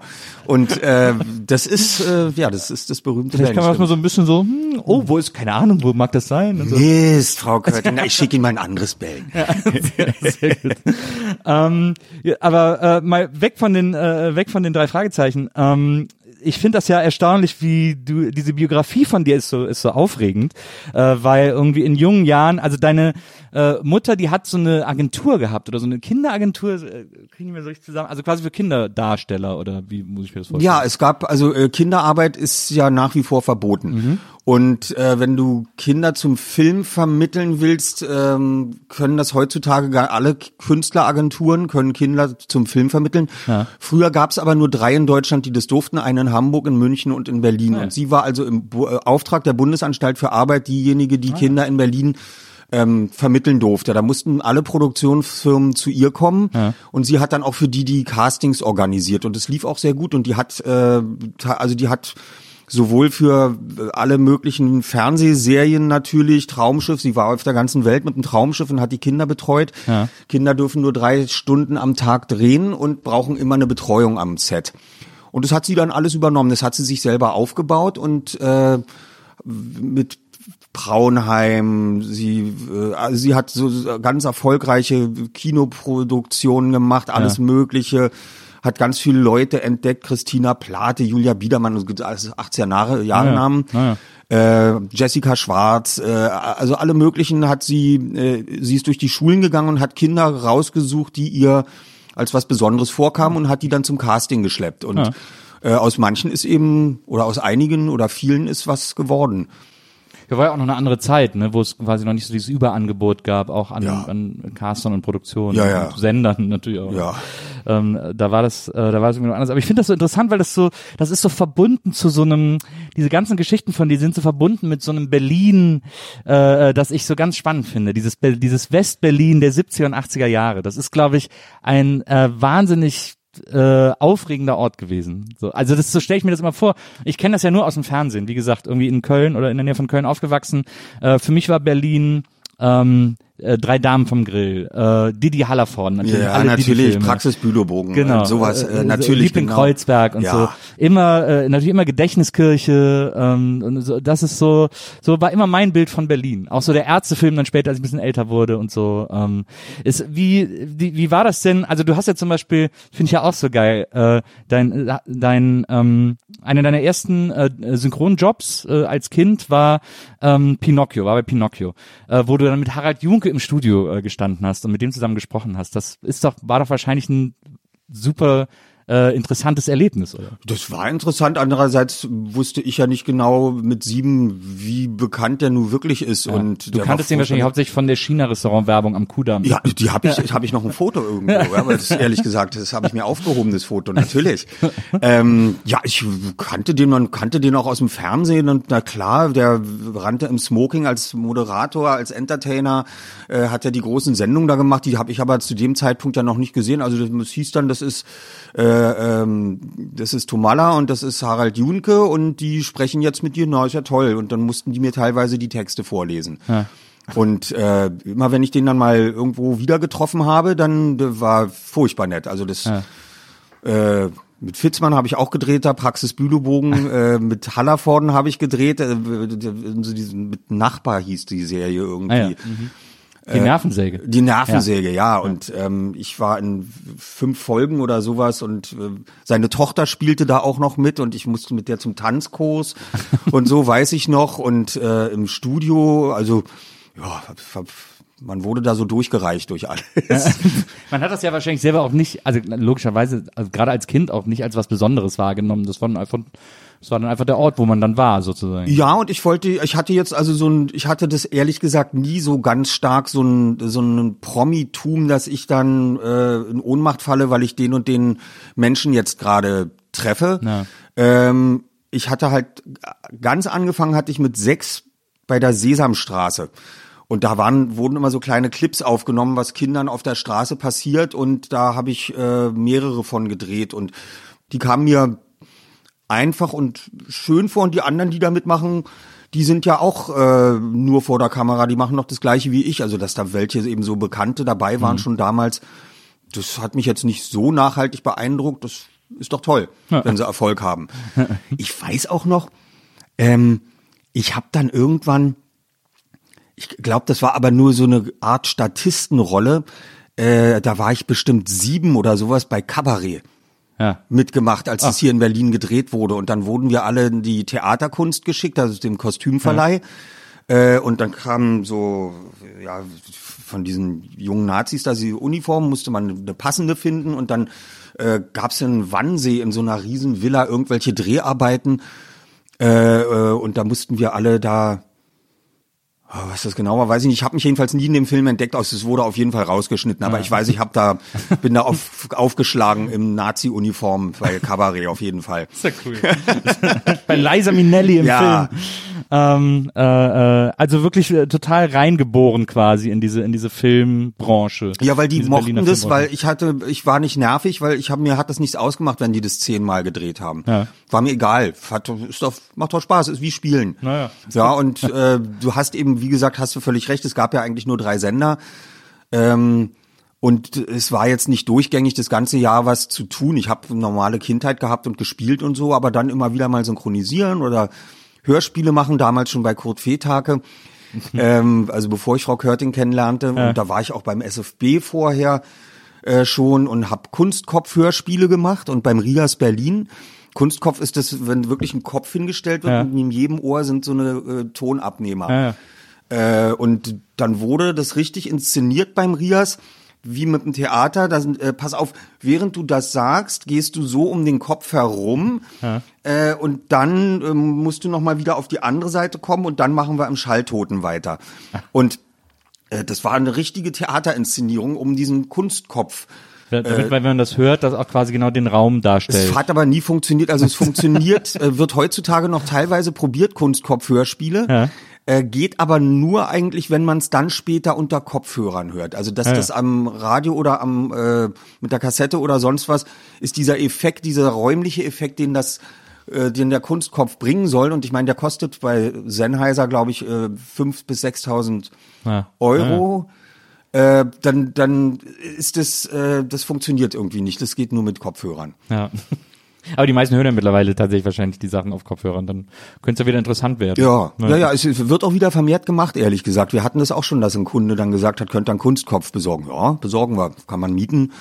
Also, Du äh, hast ja äh, mit der Lauscher Lounge auch selber eine Produktion für Hörspiele und für äh, ihr macht auch so Veranstaltungen eben für die drei Fragezeichen auch und so, aber ihr äh, produziert auch Hörspiele ähm, oder ähm, ähm, bei einem ihr habt auch ein Hörspiel gemacht ähm, als Herstellungsleitung, das ich äh, glaube ich für eines der schlausten und besten Hörspiele halte, äh, die auf dem deutschen Markt jemals erschienen sind. Und ich habe das Gefühl, kaum einer kennt das. Das sind die Dodo-Hörspiele. Äh, das sind glaube ich fünf Teile, wenn mich nicht alles täusche. oder so. ja, vier oder fünf haben wir, glaube ich, gemacht. Es sollte bis acht gehen oder neun. Aber macht ihr das irgendwann bitte noch fertig? Also, Nee. warum nicht? Na, es ist so. Es, wir haben das total gerne gemacht. Ja. Ähm, äh, Jan-David Röhnfeld hat Regie gemacht. Und wir haben, äh, die, die ganze Projekt ist super und total schräg und äh, Ivar Leon Menger hatte, hat das auch zu Ende geschrieben. Ja. Äh, als E-Book kann man das, glaube ich, auch äh, zum Ja. Lesen kann man das kriegen. Der erste Teil war ja noch ganz erfolgreich, aber da selbst da haben wir nicht mehr als 3000 Stück verkauft. Und der, Ah, okay. das war jetzt, also der, beim vierten Teil waren wir schon nur bei 400, aber jeder kannte es. Ja. Und wir können nicht, wenn wir nur 400 Stück verkaufen, ähm, und aber, aber tausende Leute teilen, geben sich das gleichzeitig. Also das war zu einem Zeitpunkt, als die Spotify und die Streaming-Plattformen noch nicht ganz so gebräuchlich Absolut. waren und die Ja. Leute haben das alle äh, schwarz untereinander getauscht und Ja. das hat uns dann den, das war der Nackenschlag. Ich glaube, wenn wir das heute, die Leute sind wieder legaler geworden, die haben auch ein äh, Gefühl für die ähm, Gerechtigkeit, dass, dass irgendwas, und da haben ihre Flatrate jetzt eben, ich glaube, das würde jetzt besser funktionieren mit, äh, mit diesen Plattformen, aber wir mussten es dann damals aufhören, es ging einfach nicht. Dann rufe ich jetzt hier die Leute dazu auf, alle Dodo zu hören, äh, damit ihr von dem Erfolg so äh, überwältigt werdet, dass ihr, äh, dass ihr das zu Ende produzieren müsst. Also wirklich ein extrem schlaues, äh, lustiges, aber auch so sehr diffus gruseliges Hörspiel. Äh, das habe ich äh, wirklich sehr genau. Habe ich gedacht, das war, habe ich wirklich gehört und habe gedacht, okay, das kann man mit Hörspielen auch machen. Ja, und es gibt ja auch, es gab dann auch das, ähm, hat auch Jan David die Regie gemacht, der, ähm, der Prinzessin. Äh, drei Gruselgeschichten, also aber auch äh, von Ivar Leon Menger geschrieben und das ist auch äh, der also der Ivar Leon Menger hat da gute Ideen, was man da so machen kann. Der macht aber auch noch weitere Hörspielprojekte, also Okay. Dann äh, gucken wir mal, was da noch kommt. Ja, ja, also der ist dafür sehr interessant. Du hast ja auch, ähm, und das ist etwas, was mich auch jahrelang äh, extrem verwirrt hat, äh, bis ich es dann irgendwann äh, äh, begriffen habe. Ähm, ich dachte äh, sehr lange, dass du bei Vorstadtkrokodilen mitgespielt hättest, aber hast du gar nicht, sondern hast quasi, und es war ja eine deutsche Produktion, hast aber dann einen Darsteller synchronisiert. Genau. Ja. Ähm, und es war äh, sogar, ich glaube, war es nicht ein Mädchen? es war ein Mädchen, ja genau. Ja, aber die selbst die Stimme wäre eigentlich gegangen, dass die als Junge durchgeht, aber die hat so eine Aussprache gehabt, die nicht funktioniert hat. Also die war einfach äh, von der Aussprache her ähm, äh, war das, glaube ich, nicht sendefähig, wenn ich mich da recht dran erinnere. Ja. Und deswegen musste nur die Rolle nachsynchronisiert Ja, werden. verstehe. Weil die anderen so, das waren so richtig kölsche Kids irgendwie, die haben halt die ganze Zeit so, das Semmelrogge, ne? Ja, Semmelrogge stimmt, war auch noch dabei. Ja. Und dann, äh, und dann aber auch so, so, so Laienschauspieler, die einfach so total kölsch gesprochen haben und so, war so eine WDR-Produktion. Ja, ja. Äh, herrlicher, äh, herrlicher Film gewesen damals. Das Original. Es gibt ja auch, glaube ich, jetzt eine neue Version. Ähm, aber das Original von den Vorstadtkrokodilen. Ähm, um äh, mal so ein bisschen äh, zu diesem Thema Synchron zu kommen. Ähm, du, äh, es gibt ein paar Rollen, die du fest sprichst. Ähm, unter anderem hast du ja wirklich in fast allen Filmen Ben Stiller gesprochen. Ähm, und äh, und jetzt war es so, habe ich gelesen, zu Zuländer 2, was ja wirklich einer der sehr späten Stiller-Filme ist, wollte er es aber nochmal persönlich abnehmen oder so. Nee, also er hat äh, gesagt, er will jetzt ein Stimmcasting machen. Äh, Und dann hat man ihm gesagt, du, bei dir, der spricht dich jetzt seit 18 Jahren, das Publikum ist gerade bei der Stimme, sind die total daran gewöhnt, dass der dich spricht. Nee, er will jetzt ein Casting, er will drei Stimmen, der, der kann ja, der mich immer spricht, kann ja dabei sein. Ja.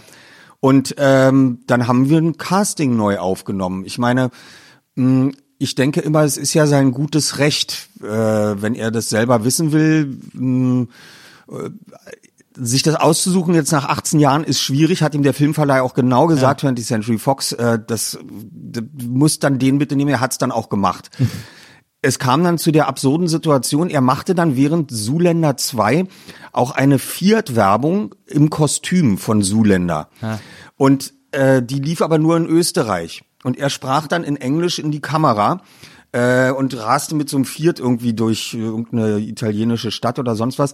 Und ähm, dann haben die ihn gefragt, sollen wir das in Englisch lassen oder soll das ihr deutscher Sprecher synchronisieren? Das sollte mal der deutsche Sprecher synchronisieren. Ich habe mit der Werbung mehr verdient als mit dem ganzen Film. Aber da hatte ich ihn dann, seitdem habe ich ihn dann also wieder fest und er hat mich dann auch tatsächlich ausgesucht. Ja. Ähm, und ich habe mir, die Synchronfirma sagte, komm, komm mal her, wir sprechen da aus dem Film ein paar Takes rein, das machst du schon. Da habe ich gesagt, nee, da brauche ich einen guten Regisseur dafür. Äh, und habe mir ähm, äh, den Christoph Tschirpka, äh, äh, habe ich gesagt, frag den bitte mal, ob der das machen würde. Christoph Tschirpka ist ein ganz toller Synchronregisseur, der achtet ganz genau auf alles, was das, äh, was, was man an Gefühl reinlegt und ob, also wie viel Emotionales da drin ist und wo es lauter und wo es leiser wird. Es ist dann schon teilweise eine Kopistenarbeit, Ja. aber ich wollte, dass da einer, also ein ganz akkurater Synchronregisseur das macht. Das ist der, der auch ähm, alle Christoph Waltz Filme macht, weil Christoph Waltz hat gesagt, ich will nur noch mit Schirpka arbeiten. Ja, verstehe. Und ähm, ich habe ihn mir nochmal jetzt geholt. Ich habe Bohemian Rhapsody gemacht, Ja. äh, Regie und da tauchte Mike Myers auf. Den habe ich dann bei Wayne's World gesprochen und in, in Glorious Bastards. Und ähm, also habe ich gesagt äh, zu 20th Century Fox, ich würde gerne den Mike Myers da widersprechen in der Szene. Äh, der hat zwei Szenen. Aber dafür brauche ich einen Regisseur und dann haben wir wieder Christoph Tschirpka bestellt, der man in diesem wichtigen, tollen Ja. äh, Queen-Film äh, dann mich geführt hat. Äh, das war mir total wichtig. Und die Szene ist ja sehr wichtig mit, äh, oder sehr witzig, wollte ich sagen, nicht wichtig, witzig äh, mit Mike Myers, denn er spielt ja den Produzenten, der überhaupt nicht an Bohemian Rhapsody Genau. glaubt und sagt, es kann ich mir nicht vorstellen, dass irgendjemand mal dazu im Auto sitzt und Headbanging macht und dann sechs Minuten ist und geht ja überhaupt nicht die Scheiße. Äh, weil Queen war ihm damals bei Wayne's World, Mike Myers, so dankbar, dass sie diese Szene da gemacht haben. Die kam dadurch nochmal auf Platz eins damals. Und es war jetzt ihm zu Ehren zu danken haben, hat Brian May gesagt, Mike Myers muss da mitspielen Ah, und deswegen hat der die Rolle bekommen, von dem der da überhaupt nicht dran glaubt. Ja, Äh, das haben wir dann äh, alles gehört an Hintergrundberichten, als wir da synchronisiert haben und Das ist ja cool. ja, ja, das fand ich auch, äh, also die Zusammenhänge fand ich super. Und ähm, wie ist das denn bei, äh, du machst ja auch viel Synchronregie mittlerweile. Ähm, wie, worauf muss man jetzt bei äh, Synchronregie, du hast ja gerade eben gesagt, es wird dann manchmal auch so eine Art Kopistenarbeit. Äh, was genau sind so die, die Fallstricke oder die Schwierigkeiten bei Synchronregie? Naja, es soll äh, eigentlich eins zu eins zum Original sein. Und das finde ich auch wichtig. Äh, die Leute, die überlegen sich fünf Jahre einen Film, äh, drehen den mit 60 oder 150 Millionen Etat. und wir machen dann wie bei die zwei äh, andere Texte drauf. Du und hast wenn man schon sie Seil durch die hinten nummert, Zwiebel. Ja, Ja. genau. Ja, wird der Geldbeutel aber ein ganz schönes Loch ins Futterchen reißen. Ja, ähm, Rainer Brandt. Und ähm, das, das äh, ist halt heutzutage wollen die das nicht mehr. Und Ja. das finde ich ja auch richtig. Ähm, dass man das also so wiedergibt, wie das Original sein soll. Und gibt's immer noch ganz viele, die sagen, wir müssen das dem Publikum erklären. Äh, Im Deutschen, weil man das im Englischen äh, äh, schon nicht richtig versteht oder das so eine Insider-Dinger sind und dann müssen wir da den Text ein bisschen verändern. Also wir versuchen so wenig wie möglich ähm, zu verändern und so original wie möglich zu bleiben. Das ist heutzutage das Credo. Also jeder, in jeden Seufzer wird nochmal reingehört, ist der jetzt erleichtert oder ist der verzweifelt oder muss, muss ja genau stimmen. Ja. Ähm, und deswegen, die Kinofilme sind wirklich sehr gut gearbeitet. Fernsehserien müssen schon ein bisschen schneller gehen. Da wird ein bisschen mehr drüber gebügelt. Also, ähm, ich spreche jetzt auch wieder in einer Grey's Anatomy, weil mein Schauspieler Greg German da drin ist. Den habe ich bei Ellie McBeal immer gesprochen. Und der ist jetzt in Grey's Anatomy fest drin und ähm, da, da ist schon mehr Tempo angesagt als bei so einem Kinofilm. Das ist ja auch krass bei diesem äh, Serien-Output, das es im Moment gibt. Ne? Da ist einfach, äh, da ist so viel. Ich, ich gucke viel im Original mit Untertiteln. Ich auch. Und äh, ich sehe das dann, wenn ich so Netflix gucke, denke ich manchmal, wer hat denn die Untertitel geschrieben? Seid, ist, äh, seid ihr ist noch, seid ihr noch bei Trost? Also manchmal. Du siehst, dass an, die, an, den Folgen auch. verschiedene Übersetzer dran sind, Ja. weil das Du sie ständig springt. Naja. Ja, und ich gucke nämlich auch alles original mit Untertiteln. Das macht Ja. mir mittlerweile viel mehr Spaß. Ich gucke sogar Cowboy Bebop. Zum Beispiel äh, ähm, Manga gucke ich äh, mit äh, Japanisch dann mit englischen Untertiteln. Ah. Ja, sowas. Also ich finde dann auch die japanischen äh, Sachen finde ich super im Original. Ja. Das äh, oder Kochserien, japanische Kochserien und sowas. Ja, ähm, finde ich großartig. Samurai Champloo ist auch so ein Manga-Ding. Äh, das gucken wir dann in, in Englisch. Meinst du, das ist Äh, so, in Japanisch. Äh, in Japanisch. Meinst du, das ist dann so eine äh, so ein bisschen Berufskrankheit, dass du keine Lust mehr hast, Sachen synchronisiert zu gucken? Oder war das eigentlich nie dein Ding? Keine Ahnung. Doch, doch, das war total mein Ding. Ja. Ich hab, äh, ich hab, war immer der Verfechter. Ich mach, hab ja auch alle Fast and Furious Filme gemacht. Und da muss Ja, ich eigentlich auch noch drauf ansprechen. Da muss ich die, die muss ich eigentlich nicht im Original gucken. ja, und das ist doch eigentlich auch ganz bequem, wenn ich einen James Bond äh, in Deutsch gucke, weil ich dann sogar die Flughafendurchsagen habe ich dann in Deutsch. Also am, auf, dem- auf dem Flughafen die an Durchsagen durch einen Lautsprecher. Das muss ja alles dann auf Deutsch gemacht werden. Ähm, es ist ja eigentlich ganz bequem. Ich kann mich zurücklehnen und mich einfach auf die Action einlassen und das genießen, ja. Ja. Aber äh, trotzdem mittlerweile finde ich es eigentlich ganz schön, im Original zu gucken. Das liegt hauptsächlich daran, dass mir die Mischung im Original besser gefällt. Ich höre einen geangelten Ton, ähm, der, der die Räumlichkeit besser wiedergibt. Absolut. Und beim Synchron, wenn es synchronisiert ist, erstmal ist die, ist die Sprache total an der Leinwand immer dran. Also diese Räume, es werden Räume draufgegeben, aber es wird nicht mehr so in den Raum reingegeben.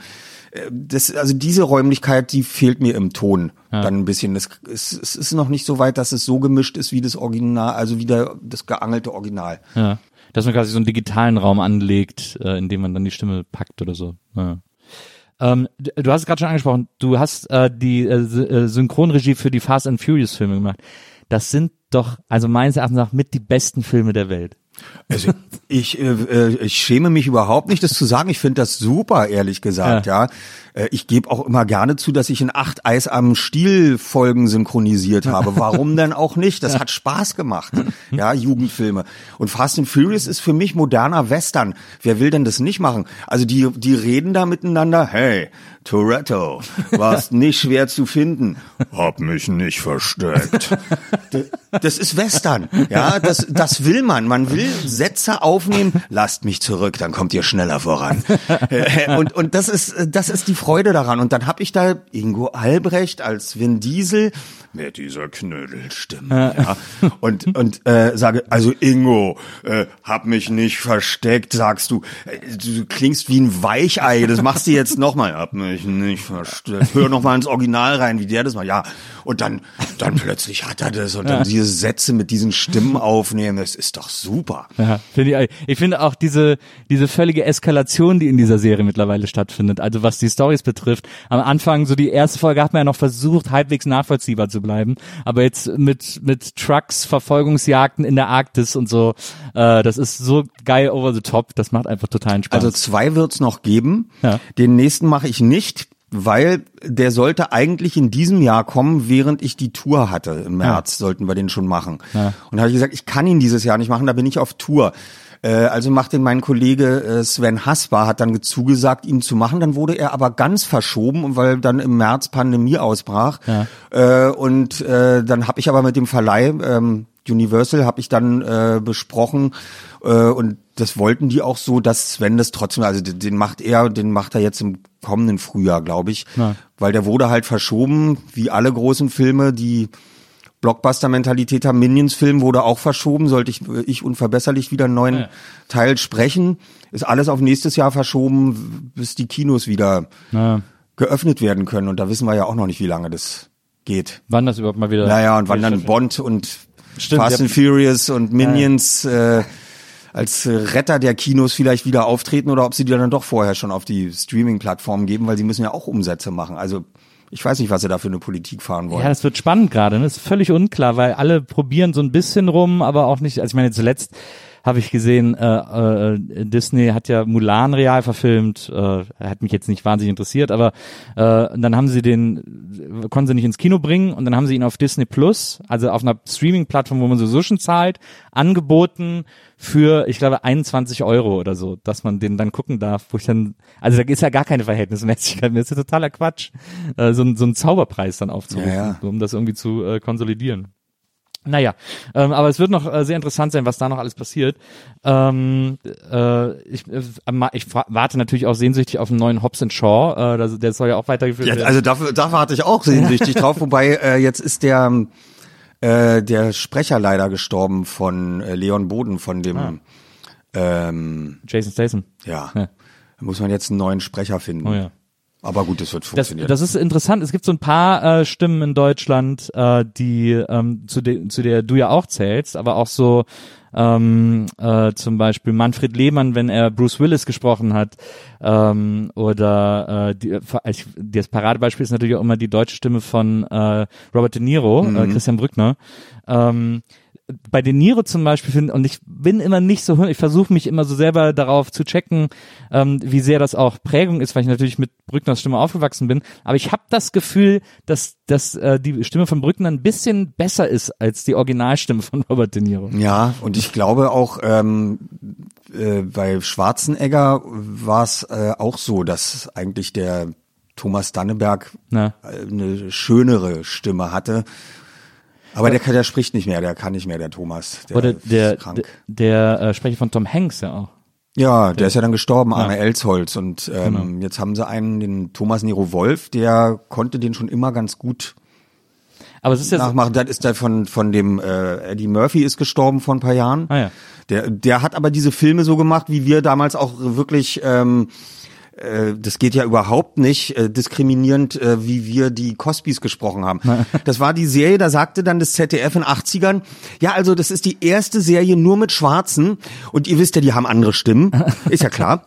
äh, und da müsst ihr das ein bisschen anders sprechen und äh, ja, okay, da, dann habe ich den halt so immer gesprochen. Das geht ja gar nicht, der Ja, ja. spricht im Original nicht so. Das war total diskriminierend, das so zu machen. Das ist krass, ne? Ja, und ähm, man muss ja eher heute aufpassen, wenn du jetzt eine Serie nur mit Schwarzen hast oder äh, dass die Leute nicht sagen, äh, Moment mal, wieso werden jetzt die Schwarzen von Weißen gesprochen? Also ich glaube, ähm, mein äh, Andreas Fröhlich hat ja jetzt gerade das Buch von Obama gesprochen. Ja. Das Hörbuch, die Biografie. Ich nehme an, die meisten hören sowieso im Original, weil Obama kann man ja wirklich gut verstehen. Das stimmt. Ja. Äh, aber da gibt's glaube ich auch schon wieder im Netz. Also nichts gegen Andreas, die sagen alle, der liest super, die Stimme Ja. hören wir total gerne. Aber warum? Das stimmt. Warum? Ist ja auch was dran mit. Also ist ja ein bisschen, bisschen das ist ja auch dran. Ja, ja, ja. Also ich, ja äh, die- was haben wir damals so und dann sprach, starb der von Eddie Murphy und der hatte den auch immer so äh, gejodelt, ja, ganz schlimm und der konnte das überhaupt nicht abstellen. Äh, Kronberg hieß der, glaube ich. Randolph Kronberg, ja. Und dann ähm, jetzt haben sie einen Sprecher, der macht das nicht. Der klingt aber so ein bisschen so wie Randolph Kronberg, aber der macht das nicht und weil weil Eddie Murphy, ähm, äh, den hatte ich dann in so einem äh, ganz ernsthaften Film, wo er noch Suizid machte und sowas und der jodelte da überhaupt nicht und Ja. ähm, das ist der der kann anders. Also als als Prinz von Samunda, der kann auch anders spielen, ja. Ja. Der ist eigentlich ein guter Schauspieler. Ja, das stimmt. Aber ich finde das so faszinierend. Mir ist es aufgefallen, äh, als ich äh, vor ein paar Tagen noch äh, über die neue Stimme von Homer Simpson äh, gelesen habe, äh, weil sein alter Sprecher auch gestorben ist, dass so eine absurde Situation, dass man dann als Sprecher nicht nur synchronisieren muss, sondern auch noch eine alte Synchronstimme sozusagen gleichzeitig imitieren muss Ja, ja. Im, im weitesten Sinne. Äh, also man muss äh, eine eigene Stimme finden und eine alte gleichzeitig imitieren. Das ist doch irgendwie super weird wahrscheinlich als Arbeit. Total. Ja, klingt der irgendwie so ein bisschen wie der, damit man da rankommt? Ja, das ist Seltsam. merkwürdig. Seltsam. Ähm, ähm, so, ich habe, äh, also genau, äh, gibt noch eine Sache, die ich, die ich, äh, die ich sehr spannend fand. Ähm, deine Schwester hat ja auch gesprochen. Äh, die hat, glaube ich, auch bei fünf Freunden gesprochen und so. Die hat ja auch, habe ich mal gelesen, deine erste Kassette aufgenommen äh, mit Johnny Cash Liedern. Das, also du kommst quasi von Johnny Cash musikalisch. Ja, mein Vater hat das gerne gehört und äh, ich habe den dadurch viel gehört und mochte das immer. Ja.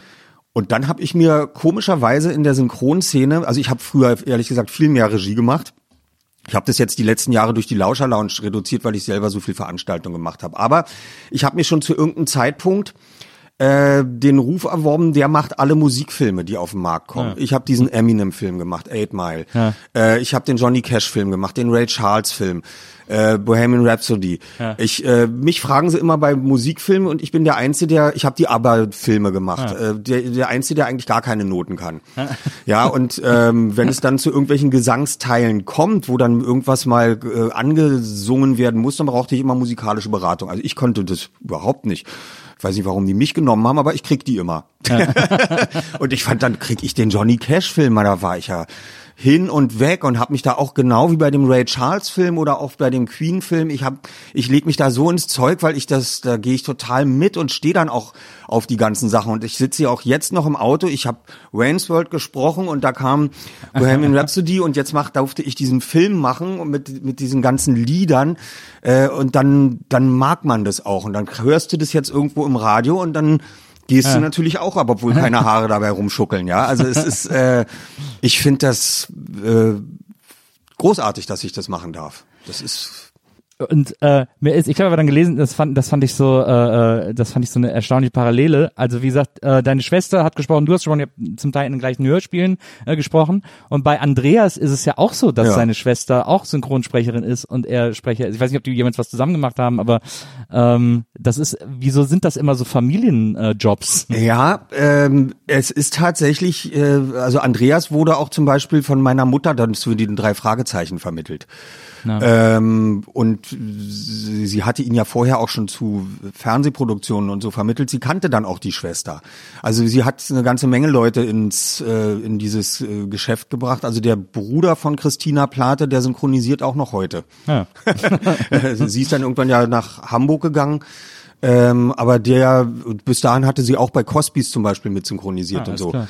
Und ähm, die, es sind immer, ach, und du hast auch noch ein Geschwisterchen, da bring mal mit, sagen die dann Ah, beim okay, Film. schön. Ja, und das machen wir beim Synchron ehrlich gesagt auch, wenn wir irgendwo ein äh, begabtes Kind finden, Äh, und das sagt, ich habe auch noch ein Geschwisterkind, das würde auch gerne mal mitkommen. Bringen gleich mit, wollen wir ausprobieren. Ja, das ist das ist immer ein Segen, wenn man dann gleich zwei davon hat. also äh, ähm, äh, die Geschwister Helm, die eine ist heute bei den linken Fraktionsvorsitzenden in Berlin, die andere äh, ist nach wie vor bei uns im Hörbuchstudio und sprich, die haben beide Schweinchen Babe gesprochen. Ah, alles klar. Ja, äh, die Helm-Geschwister. Ja. Und die hat auch eine Synchronvergangenheit und ist, obwohl sie jetzt Politikerin ist. Und ähm, es gibt diese äh, Familien. Und der Vater ist ehrlich gesagt auch äh, Synchronsprecher, Gunnar Helm. Ah ja. Und du äh, hast ja auch mal, ähm, habe ich dann äh, gelesen, du hast äh, die Synchronregie gemacht für Freddy vs. Jason und äh, ein, ein Meisterwerk äh, des, des modernen Horrorfilms. Und ähm, da gibt's die Szene, die, Kl- der Classic in allen Freddy Krüger-Filmen, dass irgendwann die Kinder auftauchen und singen eins, zwei, Freddy kommt vorbei. Und da hast du deine Tochter und ihre Freundinnen eingespannt. Ja, ich hab gesagt, du pass auf, das ist nur ein Film. Du, die war dann die- 10, 12 oder keine Ahnung. Ist nur ein Film, aber soll gruselig sein und dann lachen wir uns tot, wenn es so schön gruselig wird. Und das habe ich ihr dann gesagt und das musst du dann singen, als ob du, äh, als ob du Kinski spielst. Eins, zwei, Freddy kommt vorbei. Ja, und das ist, äh, das hat die alles mitgemacht. Die fand das zum Piepen und die hat dann doch gleich noch zwei Freundinnen mitgebracht und das super. Ja. Ja, ja. Ist sie machen äh, deine äh, deine Töchter sind jetzt auch äh, alle irgendwie, ich glaube um die 30 Mhm. äh, beide.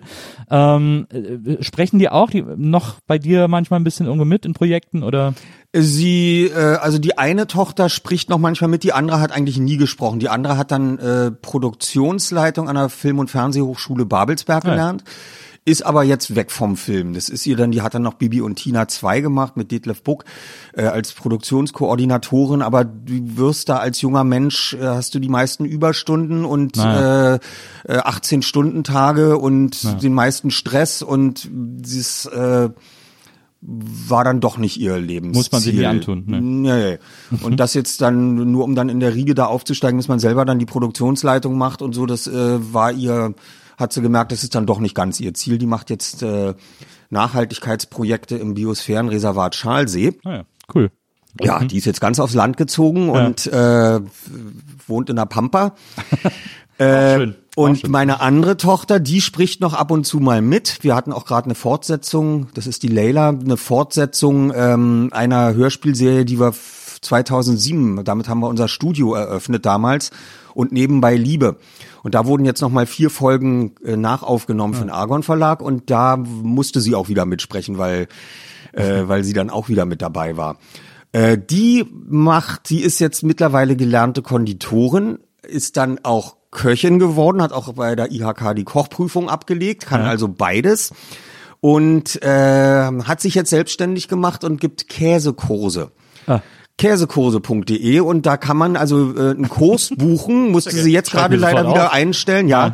Ist total interessant und ähm, äh, macht totalen Spaß und die bringen einem dann bei, äh, so in Kursen von sechs bis acht Leuten, ähm, kann man dann, wird der Käse da angerührt und das dazu getan und äh, dann stockt der langsam und dann kriegt man den mit nach Hause zum Reifen und kriegt Anleitung mit nach Hause.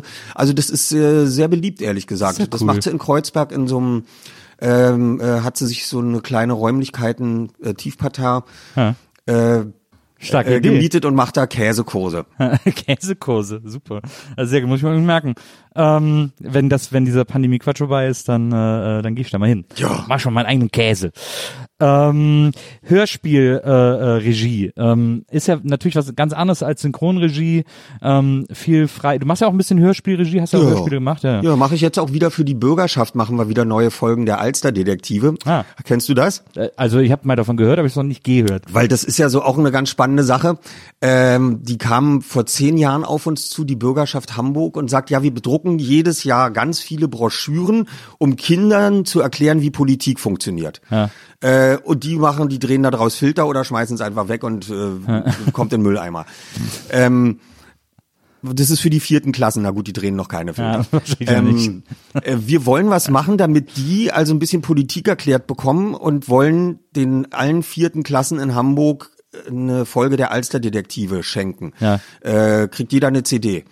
Und äh, wir haben die ganze Geschichte für die entwickelt, vier Jugendliche, die spannende Fälle, Umweltkriminalität oder sonst was, und die tauchen dann immer wieder auf bei der Bürgerschaft, bei dem einen Politiker, Herrn Strasser, der von Jens Wawritschek gesprochen wird, ähm, und äh, sind bei dem im Büro, um sich helfen zu lassen, und dann sagt er, nee, ich, ich muss jetzt noch hier eine kleine Anfrage bearbeiten. Was ist eine kleine Anfrage? Ja, das ist ein demokratisches Instrument, sagt er. Man kann eine große und eine kleine Anfrage als Politiker stellen und dann muss man eine Antwort kriegen von den ähm, Senatoren oder von den Büros und ähm, das ist ein ganz übliches Mittel im politischen Geschehen eine kleine Anfrage und dass da sind Fraktionsräume und da wird das und das gemacht. Also da wird nur so ganz am Rande unterschwellig immer ein bisschen so politische Systematik vermittelt in diesen Hörspielen. verstehe. Und jetzt machen wir gerade siebte und achte Folge. Hat äh, die Bürgerschaft wieder ein bisschen Geld freigegeben. die sind total beliebt, sind äh, kann man auch free downloaden. Die haben über 500.000 CDs in Hamburg verteilt Ah, cool. und kann man bundesweit sich natürlich äh, äh, anhören und äh, ist eigentlich recht erfolgreich dadurch, dass die sagen, wir fördern das und wir im Hörspielstudio dürfen endlich mal für Steuergeld arbeiten. Finde ich auch angenehm. Holst du wieder rein. Ja. genau. ähm, aber es, ich finde es interessant. Ich habe zuletzt auch ein, ich habe einen Podcast gemacht, der äh, auch ein Hörspiel war äh, für Spotify. Ähm, Susi hieß der, wo auch äh, Pastewka mitgesprochen Ah. hat und so und und Martina Hill hat so ein hat so ein so ein Susi, äh, also so ein so ein, so ein Siri-Gerät gesprochen sozusagen. Ach, super. Ähm, und hat sich das so krass drauf geschafft. Ich fand das so eine interessante Arbeit, äh, im Studio zu sitzen und und diese tollen Schauspieler alle äh, zu inszenieren und so, weil man sitzt ja da als Regisseur und man hat ja so im äh, sozusagen vom geistigen Auge, wie es klingen soll und muss die dann so ein bisschen anweisen. Es gibt ja immer diese man, ich habe an der Filmhochschule äh, gelernt, äh, das wird Regisseuren quasi als erstes eingebläut, niemals Szenen vorspielen, also immer äh, nur beschreiben, was sie machen sollen, niemals vormachen, weil sonst macht man das als Schauspieler tendenziell einfach nach, Ja, sozusagen. Ähm, wie äh, äh, wie ist das, wenn du äh, wenn du Hörspielregie machst? Ähm, ist, brauchst du da? Also ich war überrascht, wie effizient es war, aber es mag natürlich auch daran gelegen haben, dass ich, dass das einfach alles extrem talentierte Leute waren, die sehr schnell on Point sind. Ähm, wie ist das bei dir, wenn du Hörspielregie machst? Ist das äh, ein sehr langwieriger Prozess oder hast du auch das Gefühl, dass das immer sehr schnell flutscht und irgendwie sehr ähm, eine sehr angenehme Arbeit ist? Also ich finde es auf jeden Fall eine angenehme Arbeit, weil es eben nicht sowas ist wie beim Synchron. Das ist eine andere Arbeit, dass wir da so original wie möglich sein wollen. Aber da, da kann ich ja noch viel mehr Welt entstehen lassen, viel mehr Fantasie da reinbringen in ein Hörspiel. Und ich finde es besonders interessant, weil beim Film müssen wir uns ja immer an das Tempo von dem halten und wie dies da gespielt und geschnitten ist. Ähm, also das soll ja dann nur im, im Kopf stattfinden. Und ich finde es total interessant, Leute denken zu hören. Ja, denken kannst du ja nicht hören, sagst du dann. Aber es kommt ja darauf an, du musst also dem Schauspieler sagen, äh, du musst die Haltung für die Rolle annehmen. Wie willst du die Haltung annehmen? Du bist jetzt hier nicht einfach ähm, Thomas Danneberg, der äh, einfach nur ein paar Sätze runterbeten soll, sondern wie, wie, wie ist deine Rolle? Und so wie ich jetzt hier sitze und manchmal rumstottere und kurze Denkpausen habe, finde ich das interessant, wenn jemand eine Rolle entwickelt und mir zeigt, dass die Sätze nicht äh, abgelesen und gelernt sind, sondern dass er, dass die jetzt in dem Moment entstehen Ja. und dafür brauchen wir Denkpausen, wir brauchen Betroffenheitspausen, wir brauchen Freude, Ja. Ah, wir brauchen Verschnaufen. Also es muss Zeit in das ganze Ding reinkommen. Und deswegen sage ich mal, je öffentlich-rechtlicher du das machst, umso besser. Wieso öffentlich-rechtlich? Naja, weil da gibt's nun diese ganz großen Kunsthörspiele, wo dann einer beim öffentlich-rechtlichen Rundfunk dann sagt, also wir bei drei Fragezeichen würden sagen, kommt Kollegen, wir gehen die Treppe rauf. Meinst du? Ja. Okay, los. Beim öffentlich-rechtlichen hört sich dann so an. Kommt Kollegen, wir gehen die Treppe rauf. Meinst du? Ja. Na dann los. Ja, wurde so zu bedeutungsschwer manchmal, Ja, ja. zu bühnenschwer. Äh, nicht natürlich genug. Aber ich will die Pausen trotzdem haben. Also ich will das Denken hören und äh, die Figur da drin. Ja. Da ist es tatsächlich, jetzt zur Zeit können wir ja nur mit einer Person aufnehmen. Wir können ja, Ja. nicht. Äh, ich mache nächste Woche drei Fragezeichen Aufnahmen, mache ich mit Andreas zusammen bei uns im Hörspielstudio, weil das Studio ist 80 Quadratmeter groß, ist riesig. Ja. Das haben wir neulich auch schon mal gemacht, aber mehr Leute äh, kommen da nicht rein. Ja. Ähm, da können wir uns dann wenigstens die Stichworte geben zu zweit, ja. Das äh, machen wir und Äh, sonst müssen wir ja alles einzeln aufnehmen. Es ist schon ganz schön, wenn man mit den ganzen Leuten einer Szene aufnehmen kann, weil die sich dann die Stichworte geben und dann entsteht viel mehr in der Rolle. Ich habe aber auch sowohl beim Synchron als auch beim Hörspiel ist es auch manchmal schöner, jemanden alleine zu haben. Denn wenn ich zum Beispiel einen Film habe und jeder hat, jemand hat äh, total emotionalen Zusammenbruch, weil jemand gestorben ist, weil äh, weil er verlassen wurde oder sonst was, muss in Tränen ausbrechen, wenn ich beim Synchron dann zwei Leute vor dem Mikrofon habe. Und der zweite verdattelt seinen Text und der kriegt da, hat da endlich die ersten Tränen rausgedrückt. äh, dann muss er die Aufnahme nochmal machen. Schon versaut oder beim Hörspiel, ja. Das, Ich kann jemanden weiter in die Emotionen reintreiben, in die Wut und die Trauer. Die anderen Sachen sind viel einfacher, aber in die Wut und die echte Trauer kann ich jemanden als Regisseur viel mehr reintreiben, wenn ich ihn alleine da Alleine habe. ist, Und äh, dann gebe ich ihm aber meistens, dann gebe ich ihm meistens das Stichwort rein oder auf die Kopfhörer und dann hat er wenigstens ein bisschen Gegenspiel.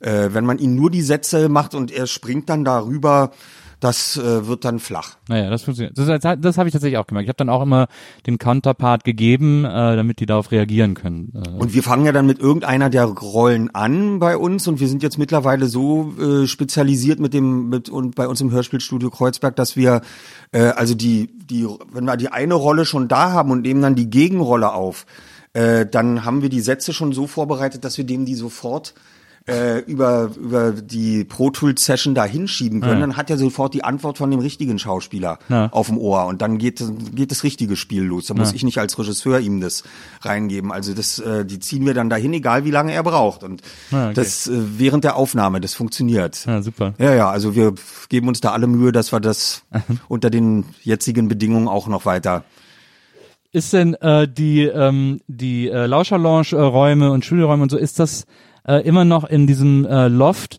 in dem vorher, äh, ich glaube, Low Spirit war? Also irgendwo habe ich mal gelesen, äh, es wären die Räume gewesen von Marusha und Westbam. Ja, das ist das in, Kreu- in Charlottenburg. Ah, ja. Das waren die Westbam und Marusha äh, Studios. Ja. Und zwar haben wir in Kreuzberg, wo wir angefangen haben, ähm, zwei Studios in der Waldemarstraße, wo früher die Punkkonzerte waren. ähm, und das ist unser Hauptsitz eigentlich. Und da Okay. posiert auch die meiste Post-Production. Da haben wir auch eine Mischung.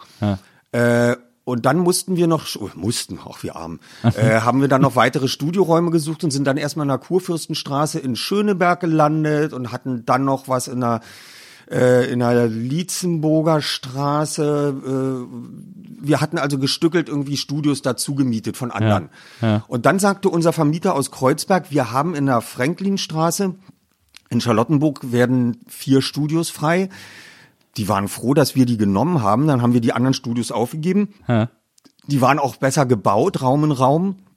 Hatten auch eine amtliche 80er Jahre oder 90er Jahre Klimaanlage, das ist da drin.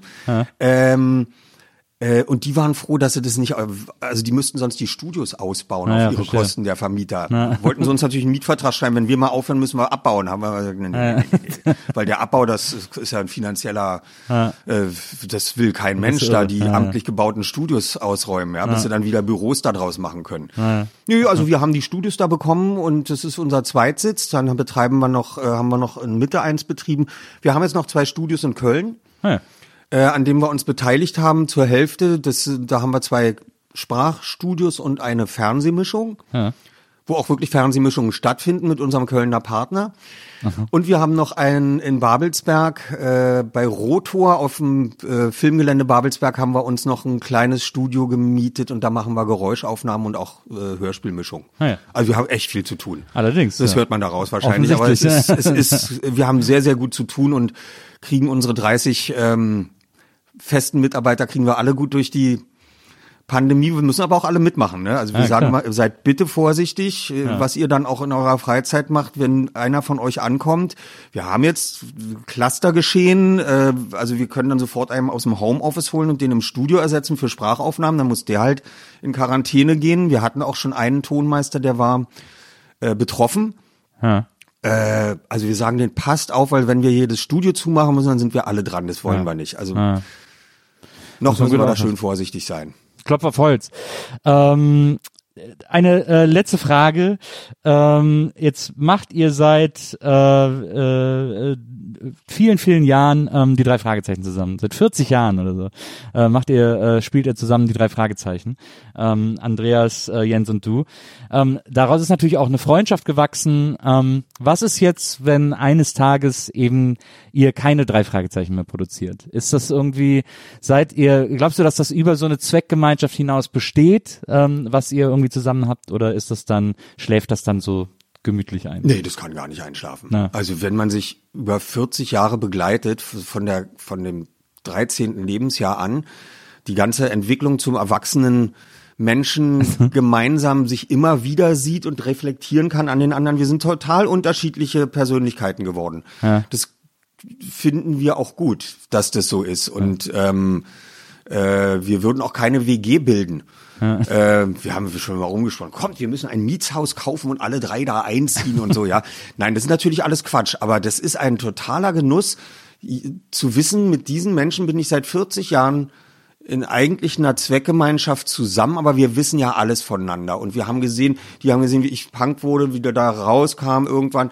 Ich weiß von Jens äh, und äh, Andreas, wir, wir sind einfach, wir kennen alles voneinander. Und deswegen ist es immer wieder schön eigentlich, sich in den regelmäßigen Abständen alle zwei, drei Monate zu sehen. Und deswegen haben wir uns da auch immer so viel zu sagen. Wenn das also mal nicht mehr ist, äh, das kann gar nicht aufhören. Das ist, äh, das hat eine solche tiefe Verbundenheit äh, ausgelöst, die ist unerschütterlich. Das heißt, ihr trefft euch dann, auch wenn ihr keine Aufnahmen habt, trotzdem weiterhin zum Steak ja. Ja. essen. In Hamburg. Oder Berlin. Jens hat eine Wohnung, äh, Ah, ja. die ist auch tatsächlich, ähm, äh, Andreas und ich wohnen ja in, beide in Charlottenburg. Ja. hat durch die Du Kindheit bist auch nie aus Westberlin, bist du eigentlich nie rausgekommen, ne? Nee, also ganz am Anfang habe ich in Langwitz gewohnt. Ja. Und dann zogen wir nach Charlottenburg. Und dann, äh, als ich meine erste eigene Wohnung hatte, war ich in Neukölln. Und Ja. dann zog ich nach Moabit und dann äh, wurde wieder was in Charlottenburg frei und jetzt wohne ich in einer anderen Wohnung in Charlottenburg. Aber ja, Ist halt gewohnt, die Macht der Gewohnheit. ja, ist auch nicht schlimm. Also ich bin da gerne. Es ist alles ich gut. lieb Charlottenburg und, total. Und für mich ist es, wenn ich mal ganz ehrlich bin, dadurch, dass sich mein Leben so gewandelt hat und ich eigentlich ja so viele Veranstaltungen mache. Ja. Ich bin ja an 120 Tagen im Jahr normalerweise im Hotel äh, wegen der vielen Veranstaltungen. Äh, das heißt, ich fahre auch viel zu den Veranstaltungen. Natürlich viel mit dem Zug, äh, aber auch ganz viel mit dem Auto äh, weil ich das dann irgendwas miteinander verbinde und dann will ich die und die Sachen dabei haben, die schmeiße ich einfach ins Auto. Ich fahre also sehr viele Kilometer, deswegen höre ich da auch gerne Podcasts und ähm, äh, Hörspiele im Auto. Ja. Ähm, wenn ich jetzt zum Beispiel hier wohnen würde, bräuchte ich über eine Stunde länger, um erstmal aus der Stadt rauszukommen zur Avus und sonst was. Ich bin, da bin ich zehn Minuten von entfernt und bin aus der Stadt raus. Also insofern ist die Lage für mich super. Na. Na, die, äh, jetzt wird ja die Tribüne an der Avus irgendwie renoviert, ne? Da Ja. wollen die irgendwie Büros reinbauen oder so. Das braucht doch wirklich kein Mensch mehr. Also das ist äh, äh, ganz merkwürdig. Ja, finde ich auch. Also bei der Feinstaubbelastung da jetzt noch irgendwelche Büros wieder hinzustellen. Ja, auch ein bisschen seltsam. Aber ich wollte schon immer mal in diesem Hotel, in diesem Motel da an der Avus pennen. Oh ja, das ist ja gruselig. Dieses in der Mitte, das da in der Ja, Mitte das steht. ist ja gruselig, oder? Das ist, da war ich nur mal in einer Raste drin. Das ist, das stimmt. Sehr- ja, ich bin ja, ähm, ich bin ja eigentlich kurz davor. Ich will ja auch auf Elektro umsteigen jetzt langsam. Ja, ja Hat gut. mir der, ähm, der, ich habe vor anderthalb Jahren mit Christoph Maria Herbst einen Film gemacht und der äh, fährt jetzt schon längere Zeit ähm, elektrisch und es hat mir dann doch ein bisschen imponiert. Ja. Und äh, ich stehe kurz davor. Ja, aber ich, ich bin auch, äh, also ich habe selber keinen Führerschein, aber ich versuche meine Frau auch öfters dazu zu überreden, ähm, dass unser nächstes Auto auf jeden Fall äh, elektrisch wird. Dann irgendwann wird das ja auch gute Reichweiten haben und so. Ähm, das kommt schon alles. Ich wollte dich eigentlich noch fragen, äh, das habe ich vergessen. Das ist nämlich eigentlich noch eine schöne Geschichte gewesen, die ich gelesen habe, ähm, dass du früher, als du deinen Töchtern äh, noch äh, zum Einschlafen vorgelesen hast, ähm, hast du, äh, wenn der Bösewicht kam, deine Stimme immer äh, auf Helmut Kohl verstellt. Ja, ja. Das habe ich, äh, das habe ich oft gemacht und den Mantel der Gesüste dann darüber gestrichen. Also das musste dann schon sein. Also, also die beste Form der subversiven politischen Erziehung, die man machen kann, oder? Ja, wahrscheinlich. Lieber äh, Oliver, vielen, vielen Dank, dass du äh, heute bei mir gewesen bist. Ähm, ich fand es ein ganz tolles Gespräch. Ich könnte dich noch sieben Millionen andere Sachen fragen. Äh, das müssen wir dann auf dem nächsten Mal Na, ich muss dich noch was fragen. Ja, unbedingt. Also erstmal vielen Dank für die Einladung. Ja, das hat gerne. Mhm. mich wirklich sehr gefreut und ich habe sofort zugesagt. Ich hatte jetzt in der Zeit äh, ganz viele Sachen und das meiste sage ich ab. Ja. Ähm, äh, Kevin Kühnert war doch hier, habe ich gehört. Genau, genau. Hat er sich als äh, äh, hat er hat er gesagt, er klingt wie Justus Jonas? Weil er hat das sogar als Hashtag bei sich. Und ich glaube, Böhmermann hat ihm das eingeredet, du klingst ja wie Justus Jonas. Das stimmt doch gar nicht. Der klingt nicht wie Justus Jonas. Ja, das müssen wir wirklich mal klarstellen. Das muss an man, das muss ich doch Stelle. erstmal klarstellen, äh, Kevin Kühnert. Äh, es klingt nicht wie Justus Jonas, das kann man ihm auch nicht einreden. Nee, das äh, es tut er wirklich nicht. Also, Also äh, das Rechthaberische. Das ist, ist ja, äh, er ist, kommt ein bisschen rechthaberisch. Ich finde Er ihn ist so sympathisch. eine Art Justus Jonas ich, der SPD, Ich, ich finde ihn ja, er ist ja sympathisch und ich finde ihn auch, er hat auch manchmal ganz tolle Argumente und manchmal kommen, manchmal steht er sich selbst im Weg, wenn er dann ein bisschen zu zickig wird. Ja. Ja, also ich habe ja Sympathien für den äh, äh, Kevin Kühnert, aber er klingt nicht wie Justus Jonas. Das wollte ich jetzt hier nur noch mal ist, ja, klarstellen. ich gut. Ist vielleicht auch durch diese durch diese äh, Alliteration äh, und der nächste Buchstabe im Alphabet äh, äh, an Justus Jonas, dadurch kam es dann wahrscheinlich zustande. Aber gut, dass du es klargestellt hast. Äh, finde auch, dass da, äh, dass das nicht sehr ähnlich klingt. Wenn irgendwann mal äh, in naher Zukunft, sagen wir, äh, es gibt ja nur noch äh, zwei äh, Möglichkeiten, aber beim neunten oder beim zehnten ein kleiner Gangster, der nach einem Satz erschossen wird, in Fast and the Furious besetzt werden muss. Du hast meine Nummer. Ich äh, stehe sofort Gewehr bei Fuß. Das habe ich im Hinterkopf. Also den, tatsächlich den neunten Teil mache ich jetzt nicht im kommenden Ja. Jahr, aber den in zwei Jahren der zehnte und letzte Teil, den mache ich wieder. Das La Familia Grande. Versprochen. Ja, Toretto. Ja, ja. Ich habe keine Freunde, ich habe Familie. Großartig. Vielen, vielen Dank, äh, lieber Oliver, äh, fürs Hiersein. Ähm, vielen Dank auch an Wenzel, äh, der heute unser Producer war ähm, und hier irgendwie alles. Übrigens hat er auch äh, mitten während der Sendung das Bild ausgetauscht. Wir wollen ja immer, dass die Leute sich hier bei der NBE so wohl ich wie sehe möglich das schon. fühlen. Sid Vicious fand ich großartig und hier unten sehe ich Harald Junke im Buch liegen. Naja, das, das Jugendbuch habe ich immer da liegen, aber die Bilder sind immer für unsere Gäste und bei dir, weil wir suchen immer so ein bisschen Idole oder Vorbilder unserer Gäste und stellen. Also und weil du ich früher Punk großartig, warst, habe ich ja. gedacht, das ist ja Sid Vicious äh, Total. 1A. Super. Ja, sehr gut. Ähm, und vielen Dank natürlich auch an die Zuhörer. Ähm, wir kriegen echt viel Feedback auf diesen Podcast. Das freut mich sehr, sehr, sehr, dass der euch allen so gut gefällt. Ähm, gerne, äh, weil für euch machen wir das ja schließlich und wenn ihr nicht wärt, dann gäbe es auch den Podcast nicht. Also danke an alle Zuhörer, äh, danke an alle Leute, die hier waren und äh, bis zum nächsten Mal. Tschüss. Tschüss.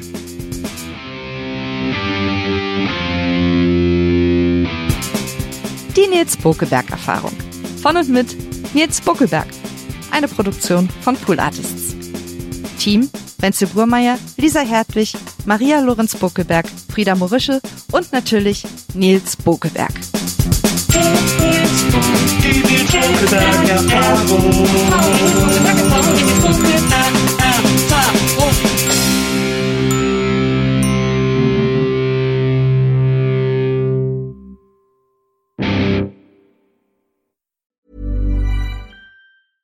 Planning for your next trip?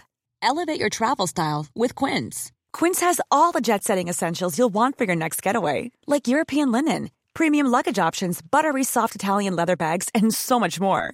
And is all priced at 50 to 80% less than similar brands. Plus, Quince only works with factories that use safe and ethical manufacturing practices. Pack your bags with high-quality essentials you'll be wearing for vacations to come with Quince. Go to quince.com slash pack for free shipping and 365-day returns.